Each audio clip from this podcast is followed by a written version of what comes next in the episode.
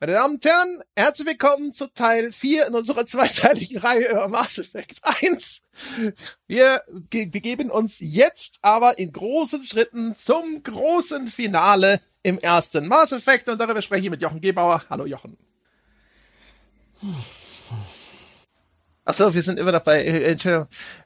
Ich begrüße Commander Jochen Gebauer, der heute als Abordnung des Erden Councils uns beiwohnt. Jawohl. Ja, rühren Sie sich, Peschke. Ja, und das nächste Mal möchte ich hier bitte mit Hymne, ja, und Fahne und dann erstmal hier salutieren und ich bin hier im Ende Commander. Ja. Also was du hier wieder, weißt du, du bist ja, was du hier wieder abziehst, ja, hier diese, diese, diese Mass Effect Variante von Kalila Al-Gilani.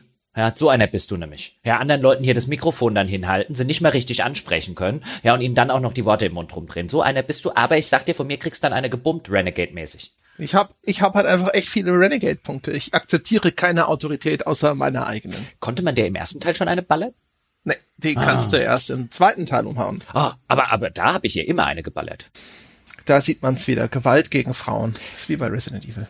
Ja, nein, eigentlich Gewalt gegen Arschlochjournalisten, die jetzt in diesem Fall zufällig eine Frau sind. Wer sie ein Kerl gewesen hätte, auch eine geballert bekommen. Außerdem äh, Gewalt gegen ausländische Frauen. Ja, ich vermute, mhm. dass dort Frauenfeindlichkeit und Rassismus bei dir die Hauptrolle spielen. Ja, ja, so kennt man mich ja. Ja, man, man äh, Land auf, Land ab. Ja, sagt man ja immer auch der Gebauer wieder. Ja, da hat er wieder ausländisch ausländische Frauen gehauen. Das macht er ja den lieben langen Tag, Tag und Nacht. Richtig. Ja. ja. Da hat, hat er ja schon einige Medaillen an Revers. so ist er zum Commander befördert worden. Deswegen. ja, genau. Ja, ja, ja, ja, genau, von wegen. Bevor wir uns hier zum Kopf und Kragen reden, Herr Peschke, fassen Sie doch mal bitte zusammen, ja, für die anwesenden Zuhörerinnen und Zuhörer und für mich, äh, wo wir eigentlich storytechnisch gerade sind. Ja, wir sind gerade fertig mit Wörmeier. Wir erinnern uns, auf Wörmeier hat der gute Saren eine Forschungsbasis aufgemacht, hat da mal eben nebenbei quasi eine, ein Heilmittel für diese Genophage entwickelt.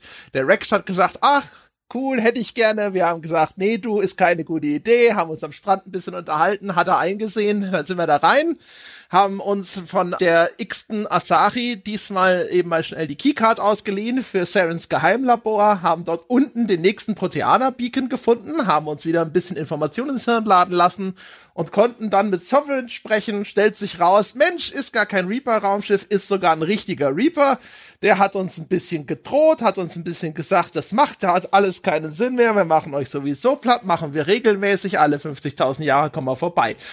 Und dann sind wir wieder zurück auf die Normandy und dort haben wir dann dank Asari Mindmeld mit Liara festgestellt, dass die gesagt hat, ach, gucke mal da, ich habe ja das letzte Mal schon gedacht, ich sehe da das Moo Relay, da habe ich erstmal noch die Klappe gehalten, weil das führt ja sonst wohin, das könnte ja überall gewesen sein, aber diesmal habe ich Ilos erkannt eine Ehe, auch einer von vielen ehemaligen Proteaner-Planeten.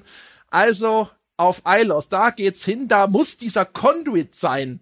Und da gehen wir jetzt hin. Wir gehen jetzt auf Ilos nachschauen, ob da jetzt endlich dieser Conduit rumsteht, von dem wir schon so viel gehört haben. Also man weiß jetzt definitiv, warum im zweiten Teil der Serie der Elusive Man dann offensichtlich auf die Idee kommt, wir brauchen einen anderen Wissenschaftler auf der Normandy. Ja, das hätten wir ja vielleicht auch ähnlich entschieden. Das mag sein, ja, mag sein. Also da erkennt man definitiv, also die hier wissenschaftlich ist die Crew der Normandy ist noch ein bisschen ja, ist noch ein bisschen ausbaufähig, ja, könnte man ja sagen, hier Liara hättest du vielleicht früher, also wer hätte auch, sie sagt ja dann auch noch sowas wie ein, ja, aber das Moo Relay, das führt ja Gott weiß wohin, man weiß es ja nicht. So, vielleicht hier irgendwie ehemalige große Welt der Proteaner und so, wäre vielleicht irgendwie ganz weit vorne gewesen bei den Kandidaten, ist egal. Jetzt machen wir uns auf jeden Fall auf und das ist auch der Point of No Return im Spiel. Also wenn man nach Ilos aufbricht, kommt man meines Wissens nach zumindest nicht mehr zurück. Es mag irgendwie noch ein Loophole geben oder wenn man ganz, ganz am Anfang noch mal irgendwie zurück zur Normandy könnte, aber ich meine, das ist der Point of No Return. Beziehungsweise, bevor wir nach Ilos können, wenn wir erst noch, weißt du, haben wir den Teil schon gemacht, dass wir erst noch gar nicht nach Ilos dürfen, weil uns jetzt das Council nimmt uns jetzt hier die Normandy weg. Genau, das ah, kommt noch. Ja, genau, ja. das kommt noch. Das In meinem der, Falle, ja. ich bin auf der Normandy, hab das gerade alles gehört von Liara, ruft halt das, ruf ich halt mal beim Council an. Ich meine, Was macht Idee. das Council? Glaubt mir wieder nicht. Sagt so, ja, also der Saren, der könnte ja auch einfach nur behaupten hier, dass da irgendwie die Reaper und lalala und so und so. Ne? Also wir wissen ja, das Council ist halt so ein bisschen wie der Bürgermeister aus, aus der Weiße Hai. Und dann habe ich halt wieder aufgelegt. ja. Also das ist generell ist das, glaube ich, die bessere Alternative, mit dem Council umzugehen. Wobei das Council so langsam wird es ja wie der Bürgermeister von der Weisheit 2. Ja, also, so langsam sind wir ja an dem Punkt, wo du dir sagst, ich glaub mir, also ich habe euch schon mal bewiesen, dass da so ein Hai, so ein Hai rumschwimmt und jetzt sage ich, da ist wieder einer und eure erste Reaktion ist, geht nicht. Kann nicht sein. Ja, stimmt. Und ich habe hier auch ein das Foto von dem Taucher, der verschwunden ist unter Wasser. Und das ist eindeutig ein aufgerissenes Haimaul. Und so, nein, das könnte ja alles Mögliche sein. Ja, das könnte das alles Mögliche. Ich erkenne da nichts. Das sieht Ja, für mich ich- nicht also aus ich- wie ein ich Hai. sehe da auch nichts. Ja. Nee, nee. Sieht das für Genau. Sie aus wie ein Hai? Für mich sieht das nicht aus wie ein Hai. Ich habe schon viele Haie gesehen, aber so sah keiner aus. Ja, ja. Und ich, ich glaube auch dem einzigen wirklichen nachgewiesenen Experten, den wir in dieser Hinsicht auf dieser Insel haben, der ist ja auch, also schon die ganze Zeit ist der mehr suspekt. Ja, der führt ja so eine eigene Agenda und so. Ja, Das- das, äh, der ist ja auch sowieso. Ne? Ja. Und Menschen kann man eh nicht trauen. Ich will übrigens, bevor ich es vergesse, will ich noch eine Sache sagen, weil ich habe jetzt inzwischen auch schon angefangen mit Mass Effect 2. Und weil wir das letzte Mal noch die Diskussion darüber hatten, äh, äh, wie wird denn Saren in dem Spiel dargestellt? Und da hatte ich ja noch gesagt, so, also ich weiß nicht, für mich kam schon so ein bisschen durch, dass der durch diese Do Indoktrinierung so ein bisschen so eine tragische Figur sein soll. Ich hatte da auch diesen Dialog in diesem Vorbosskampf mit ihm im Hirn. Und jetzt habe ich aber den zusammenfassenden Comic nochmal äh, beim Einstieg von Mass Effect 2 gesehen, wie Saren da dargestellt wird. Und ich möchte dir rückgeben doch nochmal recht geben. Es ist, es ist nicht vorgesehen, dass man denken soll, ja, Saren, ne, die arme Sau, Indoktrinierung, Hü und Hot und sonst irgendwas, sondern ich, der ist schon als Assi vorgesehen innerhalb der Spiele. Es ging ja darum, dass du in dem, in dem Prequel-Roman noch, noch eine Vorgeschichte von Saren gelesen hast, die dem Ganzen eine andere Dimension gibt. In den Spielen ist das, glaube ich, nicht gewollt. Okay. Also ich äh, gehe jetzt übrigens. Also du hast mir jetzt live on air sozusagen, hast du mir ausdrücklich nochmal im Nachgang recht gegeben. Ich glaube, meine, weiß meine Bucketlist ist hiermit erfüllt. Ja, Das war's, ja. Jetzt ja, das durch, war's. ja. Jetzt von jetzt an kannst du noch bergab gehen, weißt du, und dann warum nicht abtreten, wenn es am schönsten ist? Das ist wohl richtig, ja. Also ich hatte, wir hatten vorher auch schon drüber gesprochen. Manchmal hat man vielleicht auch einfach zu viel Vorwissen im Hinterkopf, ne? Und dass man dann hinterher so denkt, ja, aber das ist doch irgendwie wusste ich das doch schon. Ich habe auch überlegt, was auch so ein bisschen vielleicht dazu führt, ist, ich gucke immer so ein bisschen bei Mass Effect, wo sind denn so die Star Wars Parallelen? Weil bekanntermaßen BioWare, die haben ja äh, mit Knights of the Old Republic und sowas, da haben sie ja immer im Dienste der Marke Star Wars gearbeitet, waren damit erfolgreich und bei Mass Effect wollten sie im Grunde genommen jetzt ihr eigenes Universum nach dieser Blaupause aufziehen. Und ich habe immer so, ich guck, bin dann am überlegen halt immer so, ne, die Spectres, die sind ein bisschen wie die Jedi, die Jedi hatten ja auch einen Council und waren ansonsten auch irgendwie so eine Sondertruppe, die irgendwie nicht so äh, vielen äh, lokalen Legislaturen unterworfen waren und ist die Indoktrinierung dann so ein bisschen wie das mit der Dark Side bei den Jedis. Ja, und dann ist es noch was Gutes in ihm. Dieser eine Moment, wo Saren einmal so ein bisschen selber drüber nachreflektiert, ob er tatsächlich vielleicht indoktriniert sein könnte in diesem Vorbossfight. Da muss ich halt immer an Darth Vader denken, der so ein bisschen ne, darum kämpft, vielleicht doch wieder zu seinem früheren Selbst zurückzufinden. Und das hat sicher auch zu dieser Interpretation beigetragen. Aber im Kontext von dem, was Mass Effect 1 dazu anbietet und auch was Mass Effect 2 mir jetzt gezeigt hat, wie sie das gemeint haben oder was sie für essentiell halten, was ich darüber weiß oder sowas, das, das ziehe ich zurück. Es gibt ja sogar noch eine Szene dann ganz beim beim Endkampf, da werden wir dann noch hinkommen, wenn man zumindest wenn man die die gute Option, diese Paragon Dialog Option auswählt, dann realisiert Saren im letzten Moment noch, was er eigentlich gemacht hat. Also das spricht ja eigentlich für deine Interpretation des Ganzen. Mein mein Gegenargument gewissermaßen war nur, dass das nicht wirklich gut in der Trilogie der Spiele angelegt ist und dass man für diese Interpretation eigentlich relativ zwingend ähm, die Vorgeschichte aus dem Prequel Roman schon kennen müsste, weil es ansonsten auch nur so wie ein billiger effekthascherischer Trick wirkt. So am Schluss dann noch mal, oh, das war vielleicht doch alles gar keine so gute Idee. Ja, ja, genau. Also ich, die, äh, ich bin mir gar nicht sicher. Ich glaube, vermute, ich habe da nicht eine Paragon-Option noch am Schluss gewählt und so. Nee, du kannst, Aber du auf kannst, jeden Fall. du kannst bei, bei, lass uns kurz da bleiben, weil das jetzt wirklich relativ relevant ist. Also beim Endkampf mit Saren auf der Citadel am Ende, da kannst du, weil kommst noch mal zu einem Gespräch mit ihm und da kannst du auch Dialogoptionen wählen. Und da gibt's eine Paragon, eine Renegade-Option. Und wenn du die Paragon-Option wählst, dann kannst du ihn gewissermaßen davon überzeugen, dass er indoktriniert ist. Und dann hat er so einen Oh-Fuck-Moment und er schießt sich. Ach so, dann das, überspringst du die erste Phase wahrscheinlich. Ich weiß gar nicht, was du da übersp... Also ich, du hast danach immer noch einen Bosskampf. Mag gut sein, dass du die erste... Ich glaube sogar, du überspringst die erste Phase. Findet Ja, die ja, oben du normal, statt? Genau, weil Ja, ich ja. habe ihn, Okay. ich schieß ihn zusammen, dann denkst du, er ist tot und dann wird er ja von den Ja, okay. Reapern oder so wieder. Genau, dann wird er von dem, dann übernimmt Sovereign quasi seinen Körper. Und in dem ersten Moment kannst du ihm halt bei der Paragon-Option kannst du ihm diese Möglichkeit geben, nochmal zuletzt zu realisieren, scheiße, ich war auf der falschen Seite, das war alles eine dumme Idee. Aber das funktioniert, finde ich, halt wirklich nur, wenn du halt auch nachvollziehen kannst, wie er dorthin gekommen ist. Und wir lernen ihn in der, in der, in der, in der Trilogie, in den Spielen einfach von vornherein als Arschgeige kennen. Und dann funktioniert natürlich dieser, weißt du, dieser, dieser Anakin Skywalker-Moment nicht. Weißt du, wenn du die Vorgeschichte wieder nicht weißt, ja, dieser Darth Vader-Moment. Ähm, ich glaube schon, dass sie da auch ein bisschen hin wollten. Deswegen finde ich die Parallele mit Darth Vader und Co. sehr interessant. Aber sie vergeigen es genauso wie George Lucas. also sie vergeigen es, glaube ich, mehr als George Lucas. genau. Aber jetzt kommen wir zurück und das finde ich übrigens interessant. Also jetzt geht das Spiel hin und jetzt hast du Wörmeier gemacht, also den, den letzten Story-Planeten. Jetzt geht das Spiel hin, wenn du nach Wörmeier in der Normandie wieder an die Brücke gehst und an eine Sternenkarte, womit du die Galaxis, also die Weltkarte des Spiels aufrufst, dann sagt das Spiel, hier, das Council will dich dringend auf dem Planeten der Citadel sehen, da musst du jetzt einfach hin, da führt gar kein Weg dran vorbei, das Spiel zwingt dich zurück auf die Citadel. Und dort sagt das Council dann so mehr oder weniger, ja, ja, wir kümmern uns jetzt um alles weitere, was mit Saren zu tun hat, wir glauben dir ja nicht so wirklich hier, Shepard, das mit den Reapern, jetzt mal ernsthaft, Butter bei die Fische. Und dann der Botschafter der Menschen fällt ja auch noch so richtig schön in den Rücken, weil er da halt auch wieder eine Machtoption für sich wittert und setzt dein Schiff, also die Normandy, fest. Und du darfst die Citadel nicht verlassen. Und gewissermaßen bist du halt wieder der Einzige auf der Insel Amity beim Weißen Hai, der weiß, dass da ein Hai ist und der demnächst alle Leute fressen wird und du musst jetzt halt irgendwie gucken, dass du dein Boot zurückbekommst. Und dabei hilft dir dann der, der Captain Anderson, der ja der Gute ist.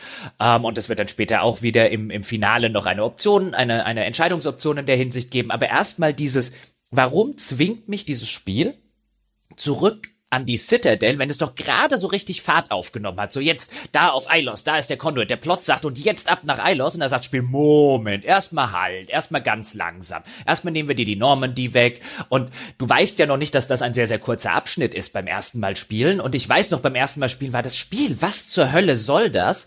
Und meine Theorie jetzt mit länger drüber reflektieren und nachdenken und beim nochmal spielen ist, das Spiel will unbedingt, dass du an dieser Stelle, weil Ilos der Point of No Return ist, nochmal zurück zur Citadel Citadel gehst, weil es auf der Citadel ja so viele Quests und so weiter hat und das ja der letzte Moment ist, in dem du die noch erledigen kannst, bevor dich das Spiel nicht zurücklässt. Und ich habe so den Eindruck, weil wenn du möchtest, kannst du diesen kurzen Abschnitt auch in gefühlt fünf Minuten überspringen. Du musst nichts auf der Citadel machen, außer einmal mit Captain Anderson reden und dann wird die Normandy auch wieder in einer Sequenz freigesetzt. Der, der Aspekt, die storytechnisch tut der nichts, außer nochmal nach Hause hämmern, dass dir das Council mit den Reaper nicht glaubt, aber das haben wir bis dahin wirklich ausreichend etabliert. Also mein meine einzige Theorie ist, den haben die eingebaut, damit sie sagen, mach doch noch Nebenquests. Hm? Ein paar Nebenquests? Hier ist doch eine Nebenquest. Lust auf eine Nebenquest?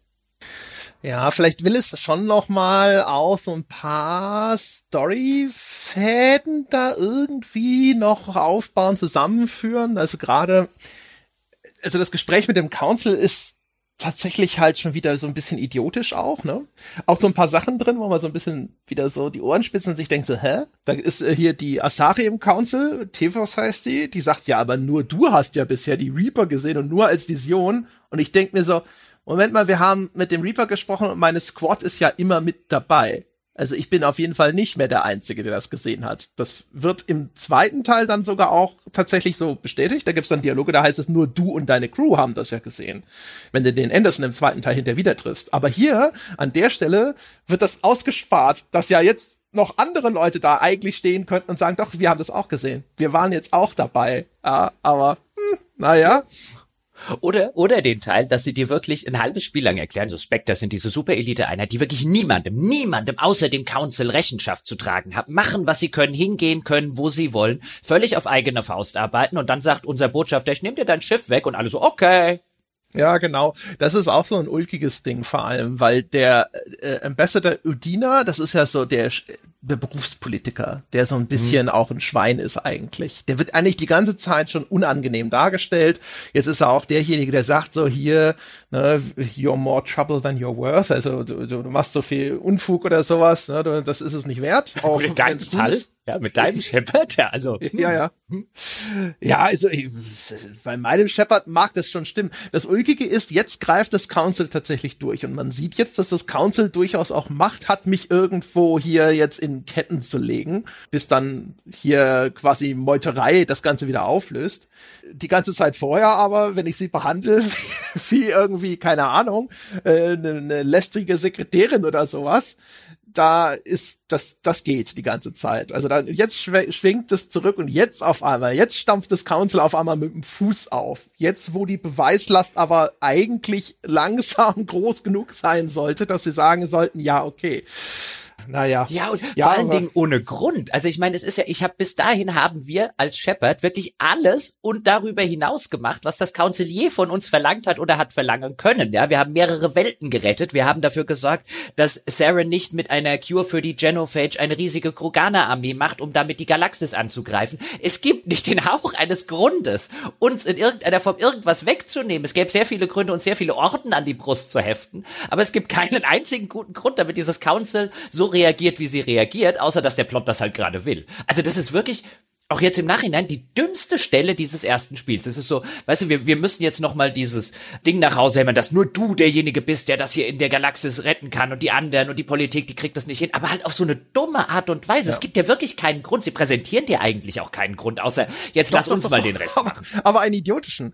Also das Ding ist, wie du ja schon richtig gesagt hast, also zumindest so wie ich meinen Shepard gespielt habe, würde es angesichts meines Verhaltens durchaus Sinn machen, dass das Council sagt, Alter, jetzt ist aber wirklich, jetzt ist genug, ja.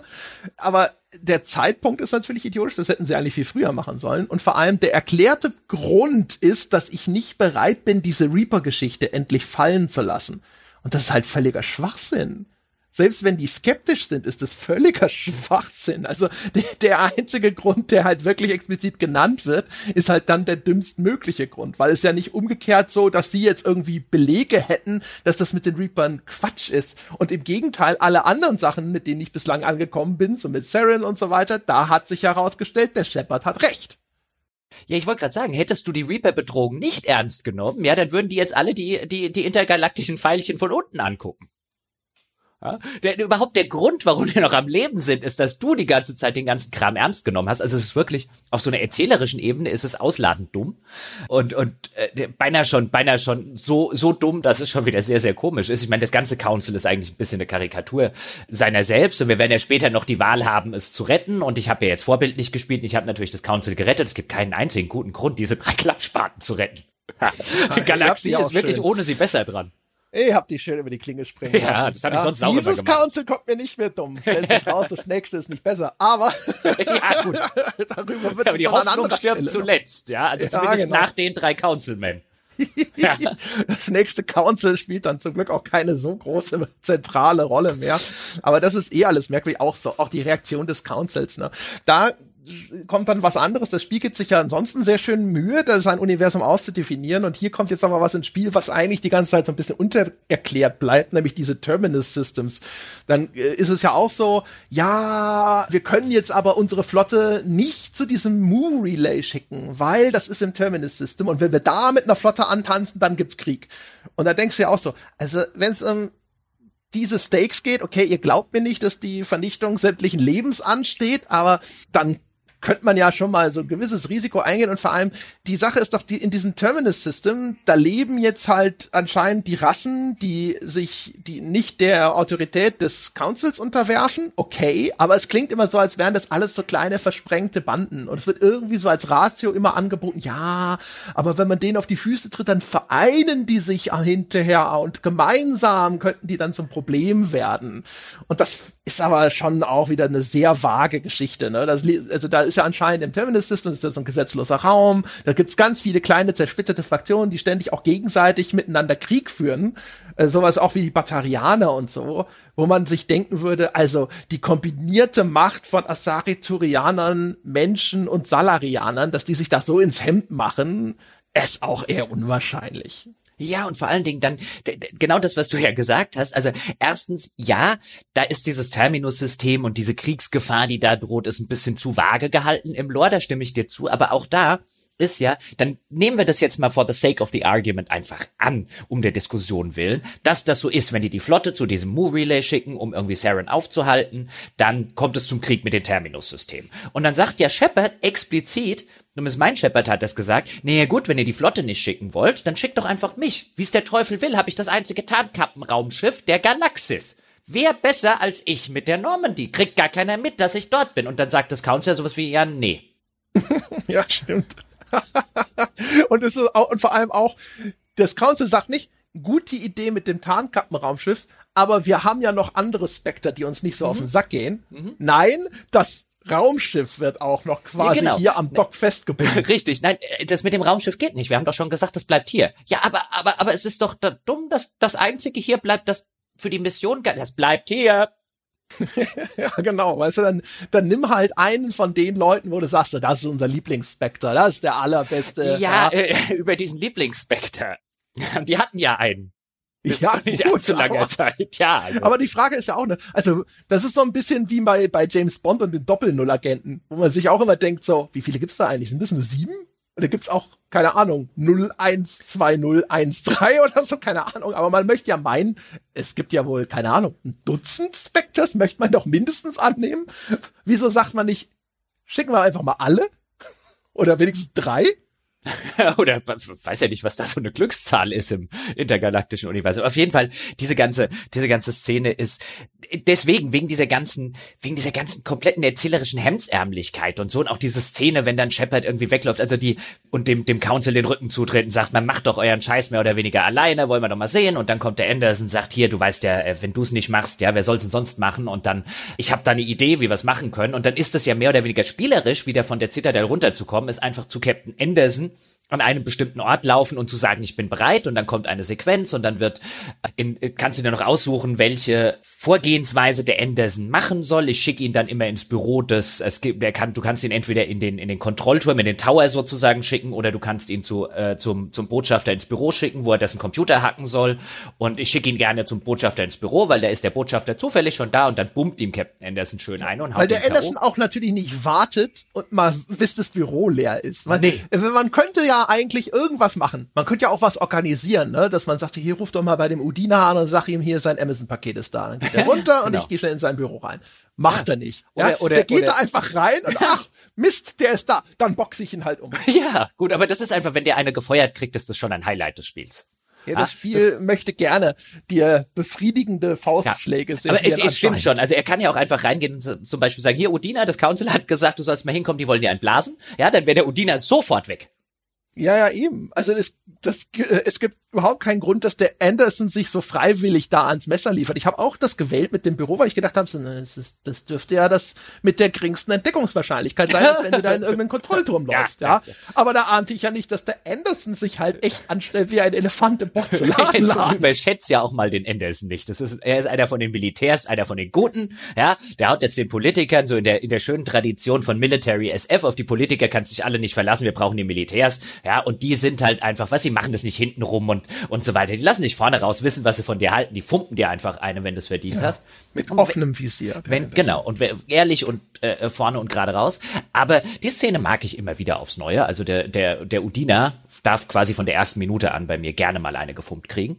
Ja, aber hinterher, es ist jetzt zwar ein Vorgriff, ne, aber hinterher geht's ja darum, dass du dann sagen kannst, so, wer soll denn jetzt hier die Geschicke der Menschheit weiterleiten? Udina oder Anderson? Und dann sagst du, natürlich. Also erstens, das, nachdem wie, wie das Spiel dir dann bis dahin den Udina gezeigt hat, ist es eigentlich eine ziemlich dumme Frage, sie dir zu stellen, ja. das, äh, ja, also das ist so, als ob sie kommen. So, wen, wer, wer soll's denn machen? Der Jochen oder Björn Höcke? Also, Jochen?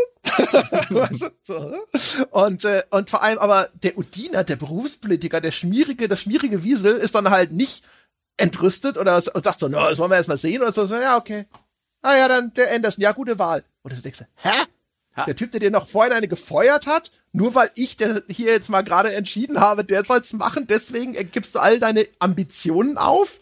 Ja, ich glaube, ich, ich glaube, das, was das Spiel eigentlich will, ist den Udina als einen sehr kompetenten, aber halt ruchlosen Arschlochpolitiker zu inszenieren und den Anderson halt als diesen typischen Militär, der das Herz am rechten Fleck äh, trägt, sehr gerade raus ist, aber halt auch voll das Trampeltier in diplomatischen Sachen. Ich glaube, das ist die Entscheidung, die das Spiel ja. möchte. Ja, ja, das kommt das im zweiten Teil genau. dann sehr deutlich raus. Genau. Wenn Anderson was, drüber reflektiert, ja. war er denn der Richtige für genau. diese Rolle und der Udina, genau. wofür der gut ist und so. Genau. Aber was das Spiel im ersten Teil einfach erstmal tut, ist, ist insbesondere, wie du völlig recht hast, wenn du mir die Wahl überlässt, dann gibt es keinen einzigen vernünftigen Grund, ja, außer du spielst halt einen Deppenscheppert, zu sagen, der Udina, der hat es wirklich super gemacht. Ich meine, der ist mir bei jeder sich bietenden Gelegenheit in den Rücken gefallen, der glaubt mir nicht. Das ist offensichtlich ein machtgeiles, über Leichen gehendes Arschgesicht, aber den Ja, also den brauchen wir dringend als Menschheit. Ja, genau, das ist wirklich, das ist halt so. Und dann im zweiten Teil, dann kommt, kommen diese Nuancen auf einmal so, na ja, und der, der, der kann Kompromisse machen, weil er halt nicht so ein Idealist ist und sonst irgendwas und der Anderson ist dann manchmal zu sehr fundi oder so. Aber das sind halt Sachen, die existieren da eben auch noch nicht. Genau, das ist halt so ein bisschen wie bei Saren. Der Udina braucht auch noch einen Prequel-Roman bitte, bitte, bitte nicht. Vielleicht ist er doch in irgendeinem der anderen Mass Effect Romane. Mal gucken, ob ich die noch mal irgendwie zwischendurch, ich da mal durchblättere oder so. Aber in, unterm Strich halt für diese ganze Sequenz klar, sie brauchen noch mal diesen Konflikt zwischen Udina und Anderson, dann wenn die Normandy befreit wird, um am Ende noch mal diese Wahlmöglichkeit, die sie ja unbedingt anscheinend einbauen wollten, welchen von beiden machst du jetzt zum zum ersten menschlichen Konzilmitglied, weil du hast dann ja plötzlich auch die Macht über den ganzen Kram zu entscheiden, weil auch da wieder das andere, die anderen Konzilleute, also die haben noch nie einen Wind gesehen, dessen Richtung sie sich nicht sofort drehen wollten. Aber gut, das, das, dazu brauchen sie diese Sequenz natürlich auch, aber letztlich unterm Strich ist das halt alles so dämlich, hemdsärmelig, mit der heißen Nadel gestrickt, dass ich halt nicht umhin komme, mir zu denken, das ist halt die 2007-Variante von, pass mal auf, hier kommt der Point of No Return, weißt du? Wir befinden uns noch in einem Zeitalter, wo Spiele häufig nicht mutig genug waren, wie sie das heute gerne mal machen, zu sagen, pass mal auf, weißt du, so die, die kurz mal die vierte Wand brechen und einfach mal schnell zu sagen, ein, bevor du es nicht kapierst, wäre gut, wenn du jetzt sozusagen dein Haus in Ordnung bringst, weil danach geht's nicht weiter. Das machen Spiele ja heute gerne mal, auch wenn es rein narrativ natürlich keinen Sinn ergibt, dass das Spiel plötzlich mit mir als Spieler redet und nicht mehr mit der Spielfigur, aber wo man halt einfach sagt, um der Klarheit willen ist gut, wenn der Spieler weiß, ab diesem Moment gibt's kein Zurück mehr. Und hier ist das schon so ein bisschen dieses, wir stoßen dich noch mal drauf. Es gibt noch Nebenquests, willst du nicht Nebenquests machen? Also das bleibt meine meine Ultima Ratio, warum das drin ist, weil ansonsten es killt das Pacing an der Stelle, wo das Spiel die größte Pacing-Fahrt aufmacht. Es ist nicht klug erzählt. Du brauchst es nicht wirklich. Das hätte man an anderer Stelle ebenfalls etablieren können, das mit Udina und Co. Ich kann kann es mir wirklich nur erklären mit einem, mach doch noch ein paar Nebenquests. Ich glaube, was sie auch machen wollen, ist, dass du nochmal auf die Citadel zurückkehrst, weil zu dem Zeitpunkt warst du vielleicht eine ganze Weile nicht da mhm. und die Citadel ist ja dann zerstört und der große Showdown, dass du die nochmal in unversehrt gesehen hast und dass dann nochmal diese Connection hergestellt wird. Das möglicherweise auch, aber dann hättest du halt auch sowas machen können, wie das Council hat gesagt, bevor du jetzt nach Ilos rüberfliegst, komm doch noch mal schnell her, wir haben noch, wir wollen noch was face to face besprechen. Also ich meine, das lässt sich ja alles so erzählerisch quasi auch in der Zwischensequenz notfalls abhandeln. Ist ja nicht so, als müsstest du für den, für den Story-Aspekt des Ganzen, als würdest du da irgendwie sonderlich lange noch mal über die Citadel latschen. Das tust du ja nur, wenn du wieder anfängst, Nebenquests zu erledigen, vielleicht noch mal in Läden vorbeizuschauen oder so. Ich ja, kann gut sein, aber also den, den, den Aspekt, ich hatte ihn auch schon völlig vergessen, muss ich sagen. Das war der Story-Aspekt des Spiels. Ich wusste nicht mehr, ich, ich saß so davor, hä, was mache ich denn jetzt wieder? Ach so, das war das. Oh. ja, also die Sachen, die dann da passiert sind, an die habe ich mich erinnert, aber an die Struktur an sich habe ich mich nicht mehr erinnert. Es sind, es sind da noch ein paar Sachen, die da dann so reingeskriptet sind. Ne? Auch das, was du vorhin schon gesagt hast, da gibt es das TV-Interview mit dieser unangenehmen Journalistin. Es gibt ja die angenehme, der du vorher helfen kannst. Wer ist das? Dingsbums Emily Wong, Wong oder so? Ja, Emily, Emily Wong. Wong. Galaxy genau. News Network oder so. Richtig. Und der hilfst du ja, dass die wirkliche Missstände auf äh, aufdeckt, weil da in dem Flight Control Tower die Leute alle total überarbeitet sind und es dann zu Unfällen kommt, wo man sagen kann, jawohl, das ist ja eigentlich ganz guter investigativer Journalismus, weil das sollten die Leute schon wissen, ja, dass man halt sagen kann, hier die Fluglotsen, die sollten vielleicht auch zwischendrin mal schlafen dürfen oder sowas. Und jetzt dann, äh, jetzt kommt so das, das typische Bild des schmierigen Sensationsjournalisten oder der schmierigen Sensationsjournalistin äh, ins Spiel, die dir halt jedes Wort im Munde umdreht. Wo ich mir auch denke, so, das ist eigentlich schon fast eine verschenkte Chance, weil der die Misere, in der sich Shepard gerade befindet, dass er hier Hausarrest sozusagen bekommen hat, da wäre es ja auch eine Lösung gewesen, politischen Druck aufzubauen auf das Konzil, indem man eben zu einem Journalisten geht und dem sagt so, pass mal auf, ja, ich bin Commander Shepard, ich glaube, da kommen demnächst ein paar Reaper vorbei und man lässt mich nicht nachschauen. Aber stattdessen ist es ja, weiß ich nicht, also das ist halt auch so ein, nochmal das, noch ein kleines unnötiges Drama, dass du dann da stehst und dann wirst du da so vorgeführt von der. Und du kriegst vor allem für das Absolvieren von dem Interview kriegst du auf einmal Geld.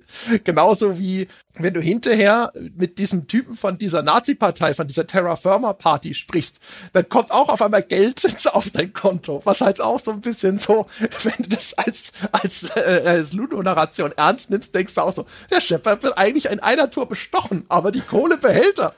ja, zum Beispiel. Also der Typ von der Nazi-Partei, der gibt so eine, eine Quest, ist zu viel gesagt, da steht halt einer rum von Terra Firma, heißt seine Partei, und der möchte halt das Endorsement äh, von Shepard haben der quasi, dass der auch so ein Humanity First, weißt du, wie America First von Trump oder so. Also auch da, das kommt ja sehr stark rein. Also dieser, dieser amerikanisch geprägte Nationalismus, der dort eine Rolle spielt und der dann eben der, der, der Humor, nitäre hum Extremismus so ein bisschen wird, aber der ist ja sehr, sehr diese Terra Firma Partei. Weißt du, wenn das heute erscheinen würde, würde die sofort jeder als Trump-Analogie lesen. Aber 2007, da war das Spiel ein bisschen seiner Zeit vielleicht auch da ein bisschen voraus.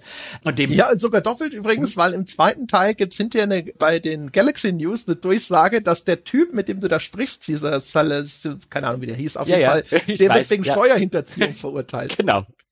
Und der will halt von dir dein, sein, dein Endorsement und als, als, als Renegade, als abtrünniger Shepard, auch da im ersten Teil ist das Spiel sich noch nicht so ganz klar, was es mit seinem Abtrünnigen eigentlich sein will. Also da wird das zweite in meiner Erinnerung zumindest dann viel besser, weil äh, ich bin vielleicht ein, weißt du, gets the job done Shepard, wenn ich immer abtrünnig gespielt habe, aber ich bin bestimmt kein, weißt du, kleingeistiger Humanity First Rassist. Und deswegen kriegt der Typ halt von mir immer gesagt, wohin er sich sein Endorsement stecken kann. Und ich sage dir, es ist ein Ort, an dem die Sonne selten scheint. Ja, da habe ich auch immer keinen Bock drauf. Das interessiert mich dann auch ehrlich gesagt nicht. Sie, sie sind da auch eher so, das, du hast das Gefühl, da ist wirklich auch so gerade so, so ein, ein widerwilliges Bemühen, dem Ganzen noch irgendeine zusätzliche Dimension zu geben. Also es sind so leichte Anklänge von, guck mal, die haben ja vielleicht auch einen Punkt mit ihrer Ratio, weil die anderen Rassen sind ja genauso und die sind ja auch teilweise voll menschenfeindlich und so weiter. Aber also man hat auch das Gefühl, so die Autoren wollen das auch eigentlich nicht so richtig legitimieren. Nee. Sie machen gerade genug, um es nicht komplett hohl wirken zu lassen, aber dann ist auch gut. Ja, ja. Das ist, also gerade wenn es, also bei BioWare, es gibt ja auch vorher Knights of the Old Republic zum Beispiel, also im ersten Teil, BioWare hat ja nur den ersten Teil gemacht, der zweite war ja bei Obsidian, aber da gibt es ja auch relativ viele Stellen, zum Beispiel mit Rassismus oder so, die auch in Quests aufgegriffen werden. Und auch da ist es nie so, als würde sich BioWare in irgendeiner Form bemühen, den Rassismus, der dargestellt wird, vielleicht irgendwie die Hintergründe zu beleuchten, wo kommt denn der her oder sonst irgendwas, sondern das ist immer sehr, sehr klar erkennbar. Wir finden das selber widerwärtig, aber wenn du unbedingt böse spielen willst, dann mach's halt so ungefähr. Und so ähnlich ist es hier auch, ein bisschen differenzierter, aber nicht wirklich so, dass es irgendwie erkennbar wäre, dass BioWare das als eine legit die Autoren das als eine legitim legitime Position ansehen. Der Typ ist schon sehr dumm und seine Argumentationen sind auch schon sehr dumm, wie du schon gesagt hast. Die Argumentation ist ungefähr, die anderen haben auch Nazis, also brauchen wir auch Nazis. Ja, genau. Ja, ja, also du, genau, das ist halt da, aber ich, die Erwartungshaltung äh, ist relativ klar. Ne? Das, ist eine von de eines von denen den Fragestellungen, wo eine ganz klare Antwort eigentlich existiert. Eigentlich auch genauso wie mit der Journalistin. Das ist halt eigentlich auch klar, dass das, ne, die ist halt einfach nur eklig. Ja, und das ist auch, also die ist halt, ich finde, die ist sogar besser geschrieben. Also die ist am Anfang, denkst du noch, die ersten ein, zwei Fragen, sie stellt halt wirklich so, so, so Fragen wie ein, ja, was, was du zu der Bedrohung sagst und ob das wirklich stimmt, was man da so hinter den Kulissen gehört habe. Und dann kannst du halt quasi gute, ehrliche Antworten geben. Da gibt ja das Spiel dann auch immer die Möglichkeit, entsprechend Anführungszeichen gut, Anführungszeichen böse zu wählen oder sachliche Antworten zu geben. Und am Anfang dreht sie nur so ein bisschen und je weiter das Interview fortschreitet, desto mehr dreht sie dir die Worte halt wirklich im Mund rum und du kriegst mit, okay, die hat eine, die verfolgt eine Agenda, der es um die Sensationsschlagzeile geht, mit der sie auf der Erde am meisten Publicity bekommen wird. Der geht's nicht um die Wahrheit und dann kannst du halt das Interview beenden oder du kannst ja nochmal die Meinung geigen und im zweiten Teil, wenn sie wieder auftaucht, darfst du dir als abtrünniger Shepard auch eine scheuern und das finde ich, hat sie sich redlich verdient, weil diese Sorte Journalist äh, hängt mir wirklich schon, schon immer zum Halse raus und es hat nichts mit ihrem Frausein oder sonst irgendwas zu tun. Äh, wenn das eine, äh, wenn das ein Salarianer gewesen wäre, hätte er sich auch gefangen. Aber die ist cleverer geschrieben, finde ich. Ich meine, natürlich auch da nicht sonderlich subtil, aber die, da, weißt du, da existiert wenigstens so eine, so eine, so eine, so eine Steigerung, so eine Eskalation in ihrer Fragestellung und in dem Ganzen. Und dieser Terra Firma Typ ist halt einfach nur, äh. Ja, ist sowieso ganz ulkig. Ne? Also selbst die in Anführungsstrichen gute Journalistin handelt ja nicht mal richtig ethisch, ne? weil die lässt sich ja Wanzen irgendwo installieren. Ja, und es ist vor allen Dingen der Dialog, wenn du halt hinten dran guckst, ist halt auch schon ein bisschen dumm. So, hey, ich bin übrigens eine Journalistin und ich habe hier eine Wanze und kannst du die nicht mal im, im Kontrollturm der Citadel anbringen, damit ich weiß, was da vor sich geht. Und Shepard so, mhm, was hast du mit der Wanze vor? Und sie dann so, ja, nichts Schlimmes. Ich will ja wirklich nur, also ich kann ja, kann ja auch, die kann ja auch nur abhören, die macht ja auch sonst nichts, die kann nicht irgendwie in den Funkverkehr oder so eingreifen oder da, dass es nicht zu Unfällen kommt. Will wirklich nur hören, was da so vor sich geht. Ja gut, dann bringe ich die an. Also das ist halt auch schon so, wo ich sagen würde, also mein Shepard, ja, also die tiefen Teller hat er nicht erfunden. ist halt einfach, weißt du, der, er hat einfach ein gutes Gespür, so ein ja, gutes also, Bauchgefühl dabei gehabt es, auch. Ja, es mag, es mag sein, dass sie irgendwann mal nach meinem Shepard ein Schiff benennen, aber eine Bibliothek wird's nicht. so eine Schrotflinte wahrscheinlich ja, eher. Auch, auch, ja. ja. Die, ja, ja, die Assault Rifle Shepard. Genau, Shepard M7 oder sowas. genau. Das, das, das ist möglich. Aber gut, jetzt waren wir lange genug auf der Citadel. Jetzt fliegen wir doch mal nach Ilos. Ja, wollen ja endlich wissen, was der Conduit ist. Verdammt nochmal. Was ist eigentlich das deutsche Wort für Conduit? So. Leiter? Oder? Ja, also im, im, äh, im elektronischen Sinne. Also nicht ja, im, ja, genau. Ja, ja, genau. Ja, schon so ein bisschen. Also es ist, es ist so ein Begriff, wo der, glaube ich, absichtlich auch gewählt wurde, damit sich der Engländer und Amerikaner nichts drunter vorstellen kann. In dem jeweiligen Kontext. Weil auch auf Englisch, was, was soll denn ein Conduit sein, weißt du?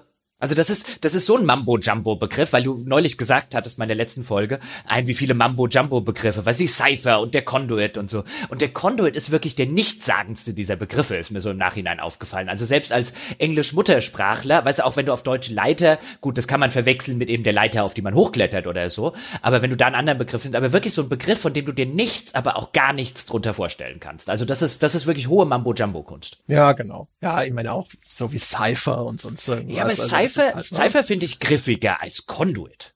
Ja, also und es passt auch zu, besser als Bezeichnung zu dem, was es darstellt, weil es ja mehr oder weniger diese Proteaner-Informationen entschlüsselt. Ne?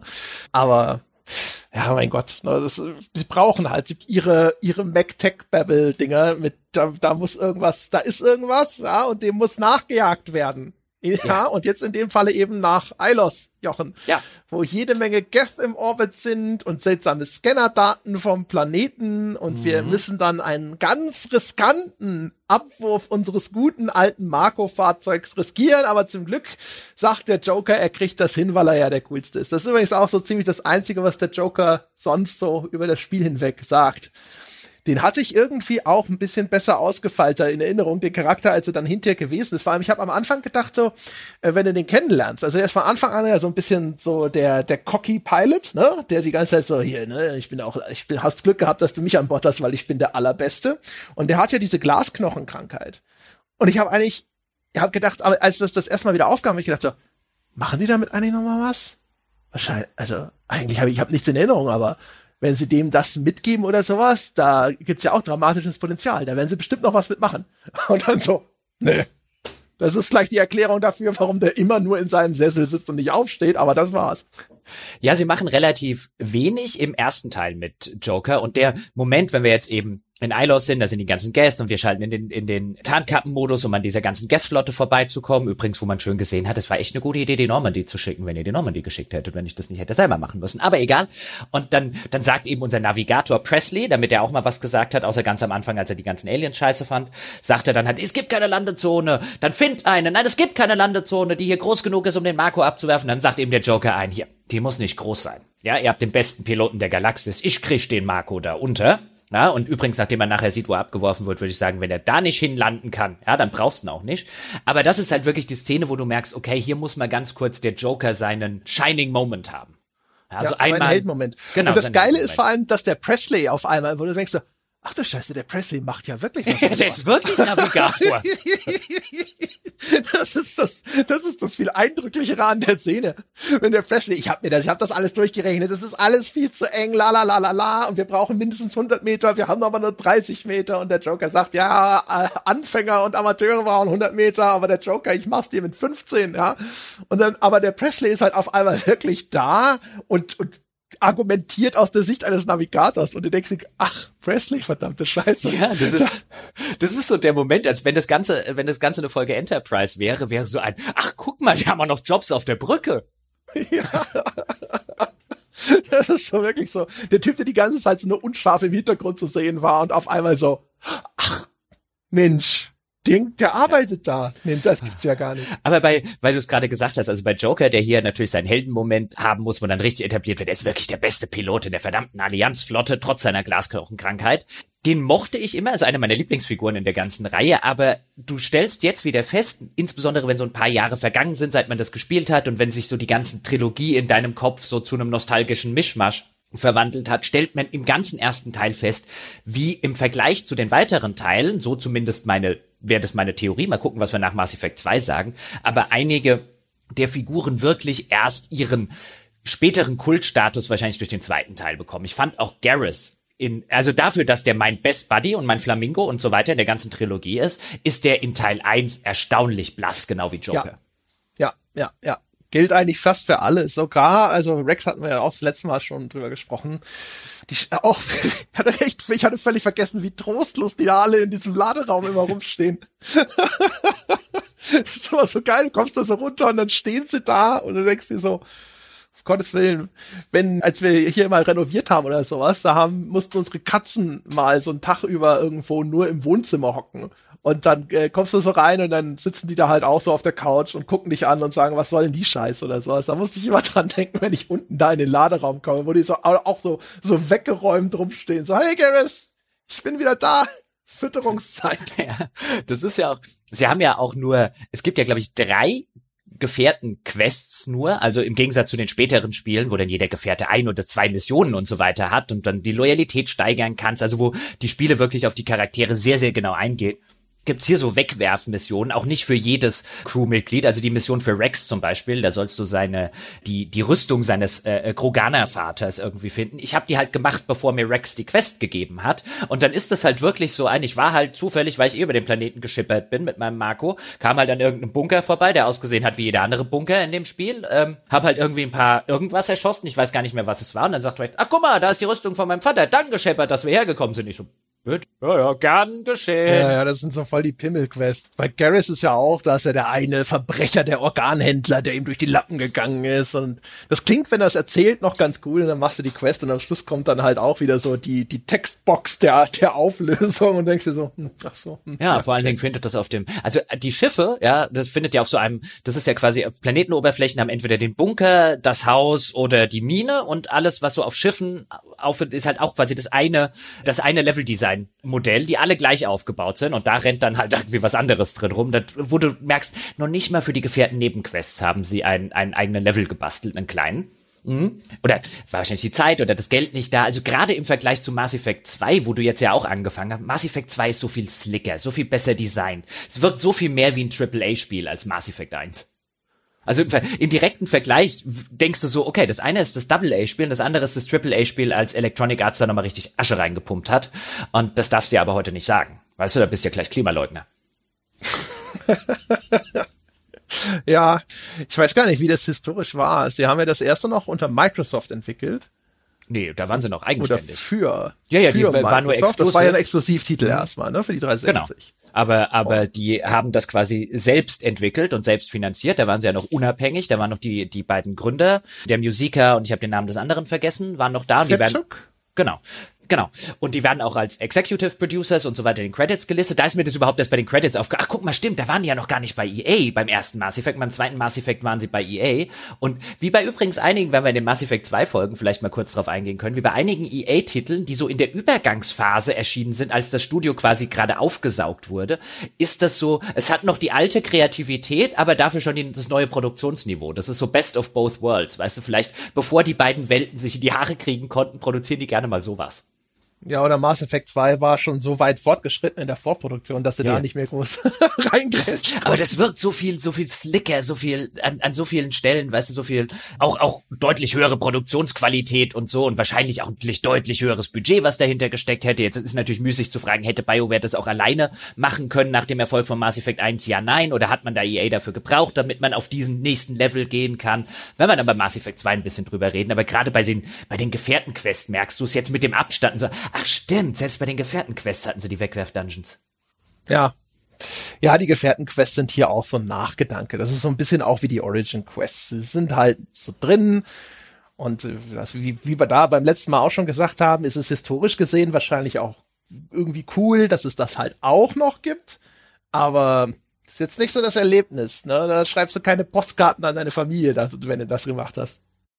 Nee, aber jetzt gehen wir endlich mal nach Eilos, weißt du, sonst müssen wir hier noch die fünffolgige, zweifolgige ja, wir sind ja, ja wir sind ja gelandet ja, und ja. da geht's jetzt halt ab in die Proteaner-Ruinen. Was angenehm ist, weil endlich gibt es mal eine Umgebung, die äh, mal auch vielleicht so eine andere Alien-Zivilisation zeigt. Denn ansonsten so richtig viel so außerirdische Architektur, außer vielleicht mal der Blick auf diese Proteaner-Stadt auf Noveria, war das da? Ja, ne? Pharos war doch die Proteaner-Stadt. War das Pharos? Pharos ist ja auch Noveria also war auf jeden Fall World. hier, ne, so hier kann man mal etwas also zwar ist immer noch also eine Geisterstadt, aber man kriegt so einen Hauch von einem Eindruck von den Proteanern vielleicht in ihrer Blütezeit. Und es gibt sogar so ein bisschen auch kulturelle Relikte, weil da Statuen rumstehen, die die Proteaner hinterlassen haben. Und das ist ganz angenehm, denn eigentlich, wir haben ja schon darüber gesprochen, wie cool es ist, all diese unterschiedlichen Alien-Zivilisationen und Kreaturen zu treffen und zu erfahren, wie deren Kultur und deren Gesellschaft so funktioniert. Aber man sieht halt leider relativ wenig von denen. Ist nicht so, dass man auch mal auf die Heimatwelt der Hanna fliegen könnte oder sowas. Und von daher ist das auch in der Hinsicht einfach mal ein ganz interessanter Level. Ja, auf jeden Fall. Vor allen Dingen, weil die, die Statuen, wenn man die sich näher anguckt, eigentlich irgendwie ziemlich bedrohlich aussehen, die da rumstehen. Ich meine, es sind immer wieder dieselben Statuen. Auch da merkt man halt Produktionslevel eines solchen Spiels von 2007, dass das nicht so sonderlich, weißt du, wie man heute vielleicht sagen würde, ist Environmental Storytelling und man kann da sehr viel rausziehen, was, was die Proteaner so angeht und so weiter, sondern die Architektur, die Versatzstücke, die Assets wiederholen sich ziemlich schnell. Es steht eigentlich immer wieder die gleiche Statue rum. Aber die hat schon so ein bisschen was bedrohlich Lovecraftiges, finde ich. Das sitzt halt offensichtlich, sieht so ein bisschen aus, wie als würde jemand im Rollstuhl sitzen, in einem riesigen Rollstuhl, eine große humanoide Figur, aber da kommt auch aus dem Kopf wächst so was Tentakeliges raus, zumindest so angedeutet, äh, so angedeutete klauenartige Finger. Also das sieht zumindest nicht aus, als wären die Proteaner, die, also es erinnert so ein bisschen, finde ich, ganz grundlegend an sowas wie Alien oder so. Und das, das finde ich auch clever gemacht, weil die Proteaner, die begegnen uns ja die ganze Zeit nur als dieses, dieses fortschrittliche Volk, dass man sich im Kopf vielleicht dann auch ganz mit der Architektur der, der Citadel versteht, also dieses Weiße, dieses Cleane, dieses, dieses Hochmoderne. Und das, was uns dort begegnet, sieht eigentlich eher aus wie irgendwas aus dem Albtraum. Ja, genau, das sind so Tentakelgesichter, das ist der, der Lovecraft-Ansatz.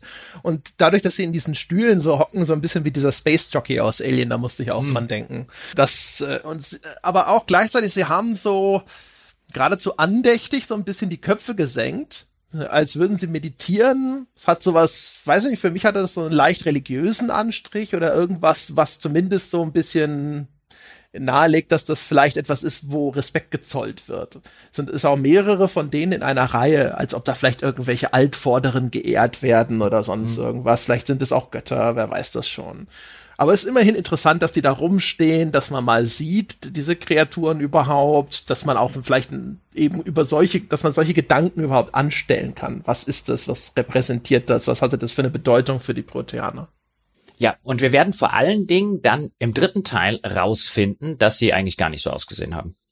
Ja, vielleicht waren das ja auch nur, also weiß ich nicht, vielleicht, also nicht so vielleicht wirklich. war das idealisierte Proteaner. Ja, also und sich Kunst immer gewünscht, und so, hätten so ja. Tentakelbart. Ja, ja, das, das kann ja gut sein. Also das, das wird dann ein bisschen, also man könnte sagen, geredconnt, man kann natürlich auch argumentieren, ja, das sollte ja gar keine Proteaner oder so darstellen. Aber ich finde, die Darstellung hier finde ich erstmal cool, weil das so eine wirklich fremdartige Welt ist und wenn man sich da so ein bisschen drauf einlässt, die Statuen ein bisschen näher anguckt und so weiter, dann schon schon so ein bisschen dasteht und sagt, ach guck mal, weißt du, die, das Klischee in meinem Kopf von der ganz fortschrittlichen Alienrasse und das, was ich hier sehe, stimmt halt 0,0 überein und das, das macht das Ganze wieder interessant und mysteriös und ein bisschen, bisschen, bisschen bedrohlich das ist eigentlich alles schon, schon ziemlich cool gemacht. Also Ilos ist immer noch mein, ist glaube ich mein Lieblingsplanet des Spiels, dafür, dass dort eigentlich zwischendrin quasi nichts passiert. Also das ist eine Schießbude von vorne bis hinten, wo du am Anfang anfängst. Es gibt Marco-Abschnitte und dann gibt's Abschnitte, wo du halt zu Fuß unterwegs bist und dann schießt du halt auf Armeen von, von Geth, die dort irgendwie rumstehen und die der Saren hinterlassen hat. Und du willst halt einfach nur vordringen, gewissermaßen ins Innerste des Heiligtums,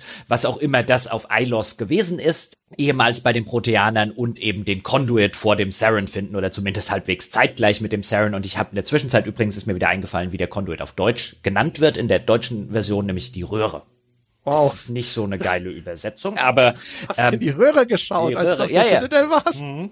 Die, der erste Mass Effect ist auch ein bisschen berüchtigt darüber, dafür, dass die Übersetzung also mit mittelmäßig noch schmeichelhaft umschrieben wäre. Ich habe auch ge ge gemerkt, dass das Council anscheinend der Hohe Rat ist oder so, ne? Kann das sein? Das kann sein, das müsste ich jetzt nachschlagen. Ich bin da neulich, weil ich, ich habe ein, zwei Sachen habe ich mal einfach gegoogelt. Also die Mass Effect Wikis dieser Welt, ne, was war eigentlich da jetzt nochmal oder was ist da der komplette Lore-Hintergrund? Das lässt sich dann häufig einfach auf die Art einfacher nachschauen, als sich da irgendwie durch den Kodex zu eiern. Und ich glaube, dass ich da über diesen Begriff gestolpert bin und dachte so, ach, okay, so haben sie das übersetzt. Ja, das, ja also der erste, der erste ist dann nicht unbedingt bekannt für einen guten Übersetzungs, für eine gute deutsche Übersetzung. Aber ja, auf jeden Fall. Ja, wobei das ist jetzt kein so schlimmes Beispiel. Also wenn das jetzt irgendwie mit Konzil übersetzen, ist ja auch blöd, weil das dann viel stärker ins Religiöse Ja, ja, ich, ich habe es jetzt schon ein paar Mal Konzil im Laufe dieser Podcasts genannt, einfach, dass ich nicht immer nur den englischen Ausdruck sage. Ich müsste jetzt kurz ein bisschen nachdenken. Der Hohe Rat ist mir allerdings auch schon wieder, weißt du, das ist, das ist mir zu fantasyhaft. Ja, ja, das klingt schon wieder wie Elrond und genau, so. Genau, genau. Also das, das wäre jetzt auch nicht, wie wird man denn Council, was ist ein Councilman auf Deutsch, weißt du? Also da, da wird einem bestimmt was einfallen und ein Counselor, das gibt's ja auch so als, als, als Begriff. Da wird schon, also ich glaube, da geht was Besseres als der Hohe Rat und als Konzil. Egal, wir sind ja auch keine Übersetzer, wir sind ja Kritiker. Ja, unser Job ist es ja nicht besser zu machen, sondern es erstmal anzugreifen. Nein, Quatsch. Das stimmt schon so ein bisschen. Aber jetzt bleiben wir mal hier auf Eilos, weil eigentlich, ich meine, den, den spielerischen Abschnitt können wir echt schnell überspringen. Oder ist dir da irgendetwas auf Eilos, bis wir eben rausfinden, was es mit Eilos auf sich hat und die letzten Geheimnisse der Reaper und der Proteaner und so weiter von einer übrig gebliebenen virtuellen, schrägstrich künstlichen Intelligenz erzählt bekommen, ist mir eigentlich, ist eigentlich nichts wahnwitzig Wichtiges, was dort passiert. Ich meine, das ist halt einfach aus den genannten Gründen, Level-Design-mäßig, was da so Statuen rumsteht, ist es einfach nett. Der Level geht dir nicht auf den Keks, wenn ich den ja. recht auch in Erinnerung habe. Also das, das, das flutscht sich alles, sowohl die Marco-Abschnitte als auch die normalen Shooter-Abschnitte, das flutscht, flutscht sich alles ganz gut durch es ist halt auch da wieder manchmal ein bisschen kurze hemdsärmelige Szenen, wenn du da irgendwie am Anfang reinkommst, stehst du vor einer verschlossenen Tür und dann sagt irgendwie, bei mir war es halt Rex, weil ich Rex dabei hatte, sagt halt ein Crewmitglied, naja, da kommen wir nicht durch, aber hier muss es ja wohl irgendwo einen Backup-Generator geben. So als hätte, wäre das die, die zehntausendste, 50.000 Jahre alte proteanische Ruine, die Rex erforscht und weiß, dass ja. es, da gibt's immer Backups. Das muss es auch natürlich vor diesem Tor geben, nicht hinter diesem ja. Tor dafür sind Tore gemacht, dass man die Schalter, um sie doch zu öffnen, natürlich auch dann immer noch mal außen, ja, also wenn es um so eine so eine Art Festung zu gehen scheint, das ist ganz logisch, dass man sagt, natürlich ja, ja. muss es da draußen, genau. gibt's noch einen Backup-Generator, dann können wir es auch aufmachen. Wir stellen auch fest, dass der Shepard auf einmal Proteanisch versteht, durch unseren jüngsten Proteaner-Beacon-Download wahrscheinlich. Es war also, ja, ja. Ja, ja, jetzt wird, jetzt wird, genau, jetzt wird ganz kurz, ich meine, das, das hängt natürlich auch mit der Anfangsszene. Also, weißt du, in jedem Indiana Jones oder so gibt's auch ähnliche Szenen, weil dann wirft uns ja der Joker im Marco ab und dann wären wir beinahe, hätten wir den Saren eingeholt, aber im letzten Moment geht halt die Tür dann hinter ihm zu und da kommen wir jetzt nicht rein. Und natürlich sagt sofort unser Crewmitglied, weißt du, jetzt muss ja einen anderen Weg hier reingeben. So, weißt du, in jedem Indiana Jones oder so kommt auch sowas ähnliches vor. Insofern, bevor jetzt jemand falsch versteht, diese Kritik, aber das ist halt, weißt du, wenn du sowas so inszenierst, das geht doch besser als so. Ja, und vor allem, das Spiel hat es da gar nicht mehr so nötig. Also es wäre eigentlich jetzt zu dem Zeitpunkt besser, wenn man jetzt mal ein bisschen das Tempo aufrecht erhält und nicht ständig noch wieder einen mhm. neuen Roadblock aus dem Hut zieht. Genauso wie du es vorhin auch schon beschrieben hast, dass man jetzt dann nochmal auf die Citadel zurückkehrt und da nochmal an die Leine gelegt wird, wo man sich denken würde, so, also rein von dem narrativen Pacing ist das eher blöd. Das mhm. sind alles Sachen, wo halt noch mal irgendwo Gameplay ja. reingeworfen werden soll. Ja, vor allen Dingen, das kannst du halt, wenn, wenn du, wenn du, wenn du das Tempo machen willst. Ich finde es halt erzählerisch ungeschickt hier dieses, ah, beinahe hättest du ihn eingeholt, weil der Zuschauer oder Spieler weiß, du holst ihn an dieser Stelle nicht ein. Ich meine, das ist vollkommen klar. Und das Bessere wäre hier gewesen, du kommst halt dort runter, untergeht Feuer zum Beispiel, und dann kommst du da hin und dann stellst du fest, das Tor ist schon auf und scheiße, wir sind zu spät, der Saren ist schon da. Und dann kannst du da reingehen, aber dann hältst du halt das Tempo offen. Wir müssen uns beeilen hier, dringend, dringend, dringend, wir sind zu spät, wir sind zu spät und stattdessen machst du ein, da, da ist der Saren, wenn ihn beinahe erwischt, oh, okay, jetzt, jetzt sind wir wirklich zu spät und jetzt müssen wir also erstmal rein, rausfinden, wie wir da überhaupt reinkommen. Und das, das ist halt der, der Pacing-Stopper, der hier reinkommt und der halt erzählerisch gar nicht notwendig ist. Ja, genau. Nochmal einen Schalter suchen, Proteaner-Aufzüge auch mal von innen erleben. Ja, ohne Musik. Ja, ah, ohne genau. Musik. Ja, aber auf jeden Fall kommen wir dann zu, dann fahren wir mit dem Marco, das ist dann durchaus auch Leveldesign technisch ganz nett äh, gelöst durch so riesige, durch so riesige, ja, so durch so eine Art riesige, wie äh, durch einen riesigen Lagerhallengang. Und dann wundert sich unser Shepard, was ist das hier? Oder der Garrus, den ich dabei hatte, war es vielleicht. Und dann sagte mein Rex, ich glaube, das sind Stasis-Pods, also so eine Art Überlebenskapseln die da sind und dann denkt man so, boah, ist das ganze Ding hier, ist das irgendwie ein riesiger Proteanerfriedhof? Oder leben die am Ende alle noch? Irgendwie in so einer, in so einer Stasis gefangen? Das ist, finde ich, ziemlich geil umgesetzt und dann kommt man halt an eine Stelle, wo dann so eine nette Stimme sagt, ach, gut, dass du auch da bist und dann reden wir mit so einer Proteanerintelligenz. Ja, genau. Da kommt hier Vigil, die, die freundliche Expositions-KI. ja, ihre, bitte, ihre freundliche Expositionsgeld. Und trotzdem, ich muss es sagen, es war beim ersten Mal spielen, das ist immer wieder mein Highlight der Spiele. Wenn ich da in diesem Vigil komme und ich kann total verstehen, was du jetzt alles kritisieren und sagen wirst, nämlich, das kannst du auch besser zeigen, anstatt es halt einfach in einem drögen Dialog von einer gesichtslosen KI erzählen zu lassen. Aber dieses Ding, ich bin am Ende dieser Reise, ich stehe jetzt vor den Überresten einer 50.000 Jahre alten Zivilisation, die in den letzten Zügen der Energie, die überhaupt noch in diesem Komplex vorhanden ist, irgend so flackernde KI mir noch schnell die letzten Geheimnisse der untergegangenen Zivilisation verrät und was es mit den Reapern wirklich auf sich hat. Er findet, dass es bis heute so ein bisschen, auch, auch wenn es erzählerisch, natürlich eben genau deswegen, weil es halt Exposition ist und Show Don't Tell und diese ganzen Sachen, aber trotzdem finde ich, ist es immer noch so ein schöner, schöner Gänsehautmoment. Das ist, deswegen spiele ich Spiele. Weil du, diese Momente, wenn ich mit einer 50.000 Jahre alten KI darüber rede, wie ich das Universum retten kann, das ist, das ist so out there und so übertrieben und so geil das ist an sich ist es schon ganz cool. Also was so Exposition Dumps angeht, ist es garantiert einer der besseren. Ne? Also da ist hier Xat Ishan, ein ehemaliger Proteaner-Kommandant hier auf Ilos, der hat halt seine Persönlichkeit quasi hochgeladen um jetzt dich hier als KI ins Bild zu setzen und die letzten Lücken zu stopfen in der Erzählung. Was ich halt ärgerlich finde in der Hinsicht ist dann immer, wenn ich mir anschaue, dass man diese Informationen auch hätte besser über das Spiel verteilen können. Ja, und dann hätte halt vielleicht auch Liara Tessoni nicht irgendwie gewirkt wie die dümmste Wissenschaftlerin, die man jemals mitgenommen hat, sondern dann hätte sie vielleicht auch mal wirklich coole Entdeckungen machen können. Ich verstehe schon, warum das so ist. Das ist halt wahrscheinlich ein Produkt dieser Nichtlinearität. Deswegen machen Spiele das auch so häufig. Deswegen haben Spiele häufig das Problem, dass sie irgendwann eben diesen, Erkl diese, diese, diesen Erklärungsschwall über dir auskippen, weil sie dir vorher sagen sie, hey, du kannst das in jeder beliebigen Reihenfolge aber dann sitzen sie natürlich da und sagen, ja, aber was, wenn er das jetzt zuerst macht? Dann weiß er das schon, wenn er hier ist, dann müssen wir dafür nochmal irgendwie das berücksichtigen, das muss wieder anders werden, das ist alles zu aufwendig. Also weiß er die ganze Zeit nichts und er fährt auch die ganze Zeit nichts und am Schluss schütten wir dann einfach hier, dann kommt der Kipplaster vorgefahren, ja, und dann blöb, hier sind deine ganzen Informationen. Weil jetzt kanalisiert sich sie wieder alles. Jetzt ist wieder, ne, an der Stelle sind alle gleich, egal auf welchem Wege, Wege sie da hingekommen sind oder in welcher Reihenfolge. Es wäre halt schöner gewesen, wenn man das bei dieser ganzen langen Schnitzeljagd so ein bisschen aufportioniert hätte. Ja, also ein Spiel, das es immer noch nicht 100% perfekt macht, aber das einer quasi identischen Struktur folgt, nämlich Horizon Zero Dawn, macht es viel besser später. Ist allerdings natürlich auch ein wesentlich moderneres Spiel und so weiter.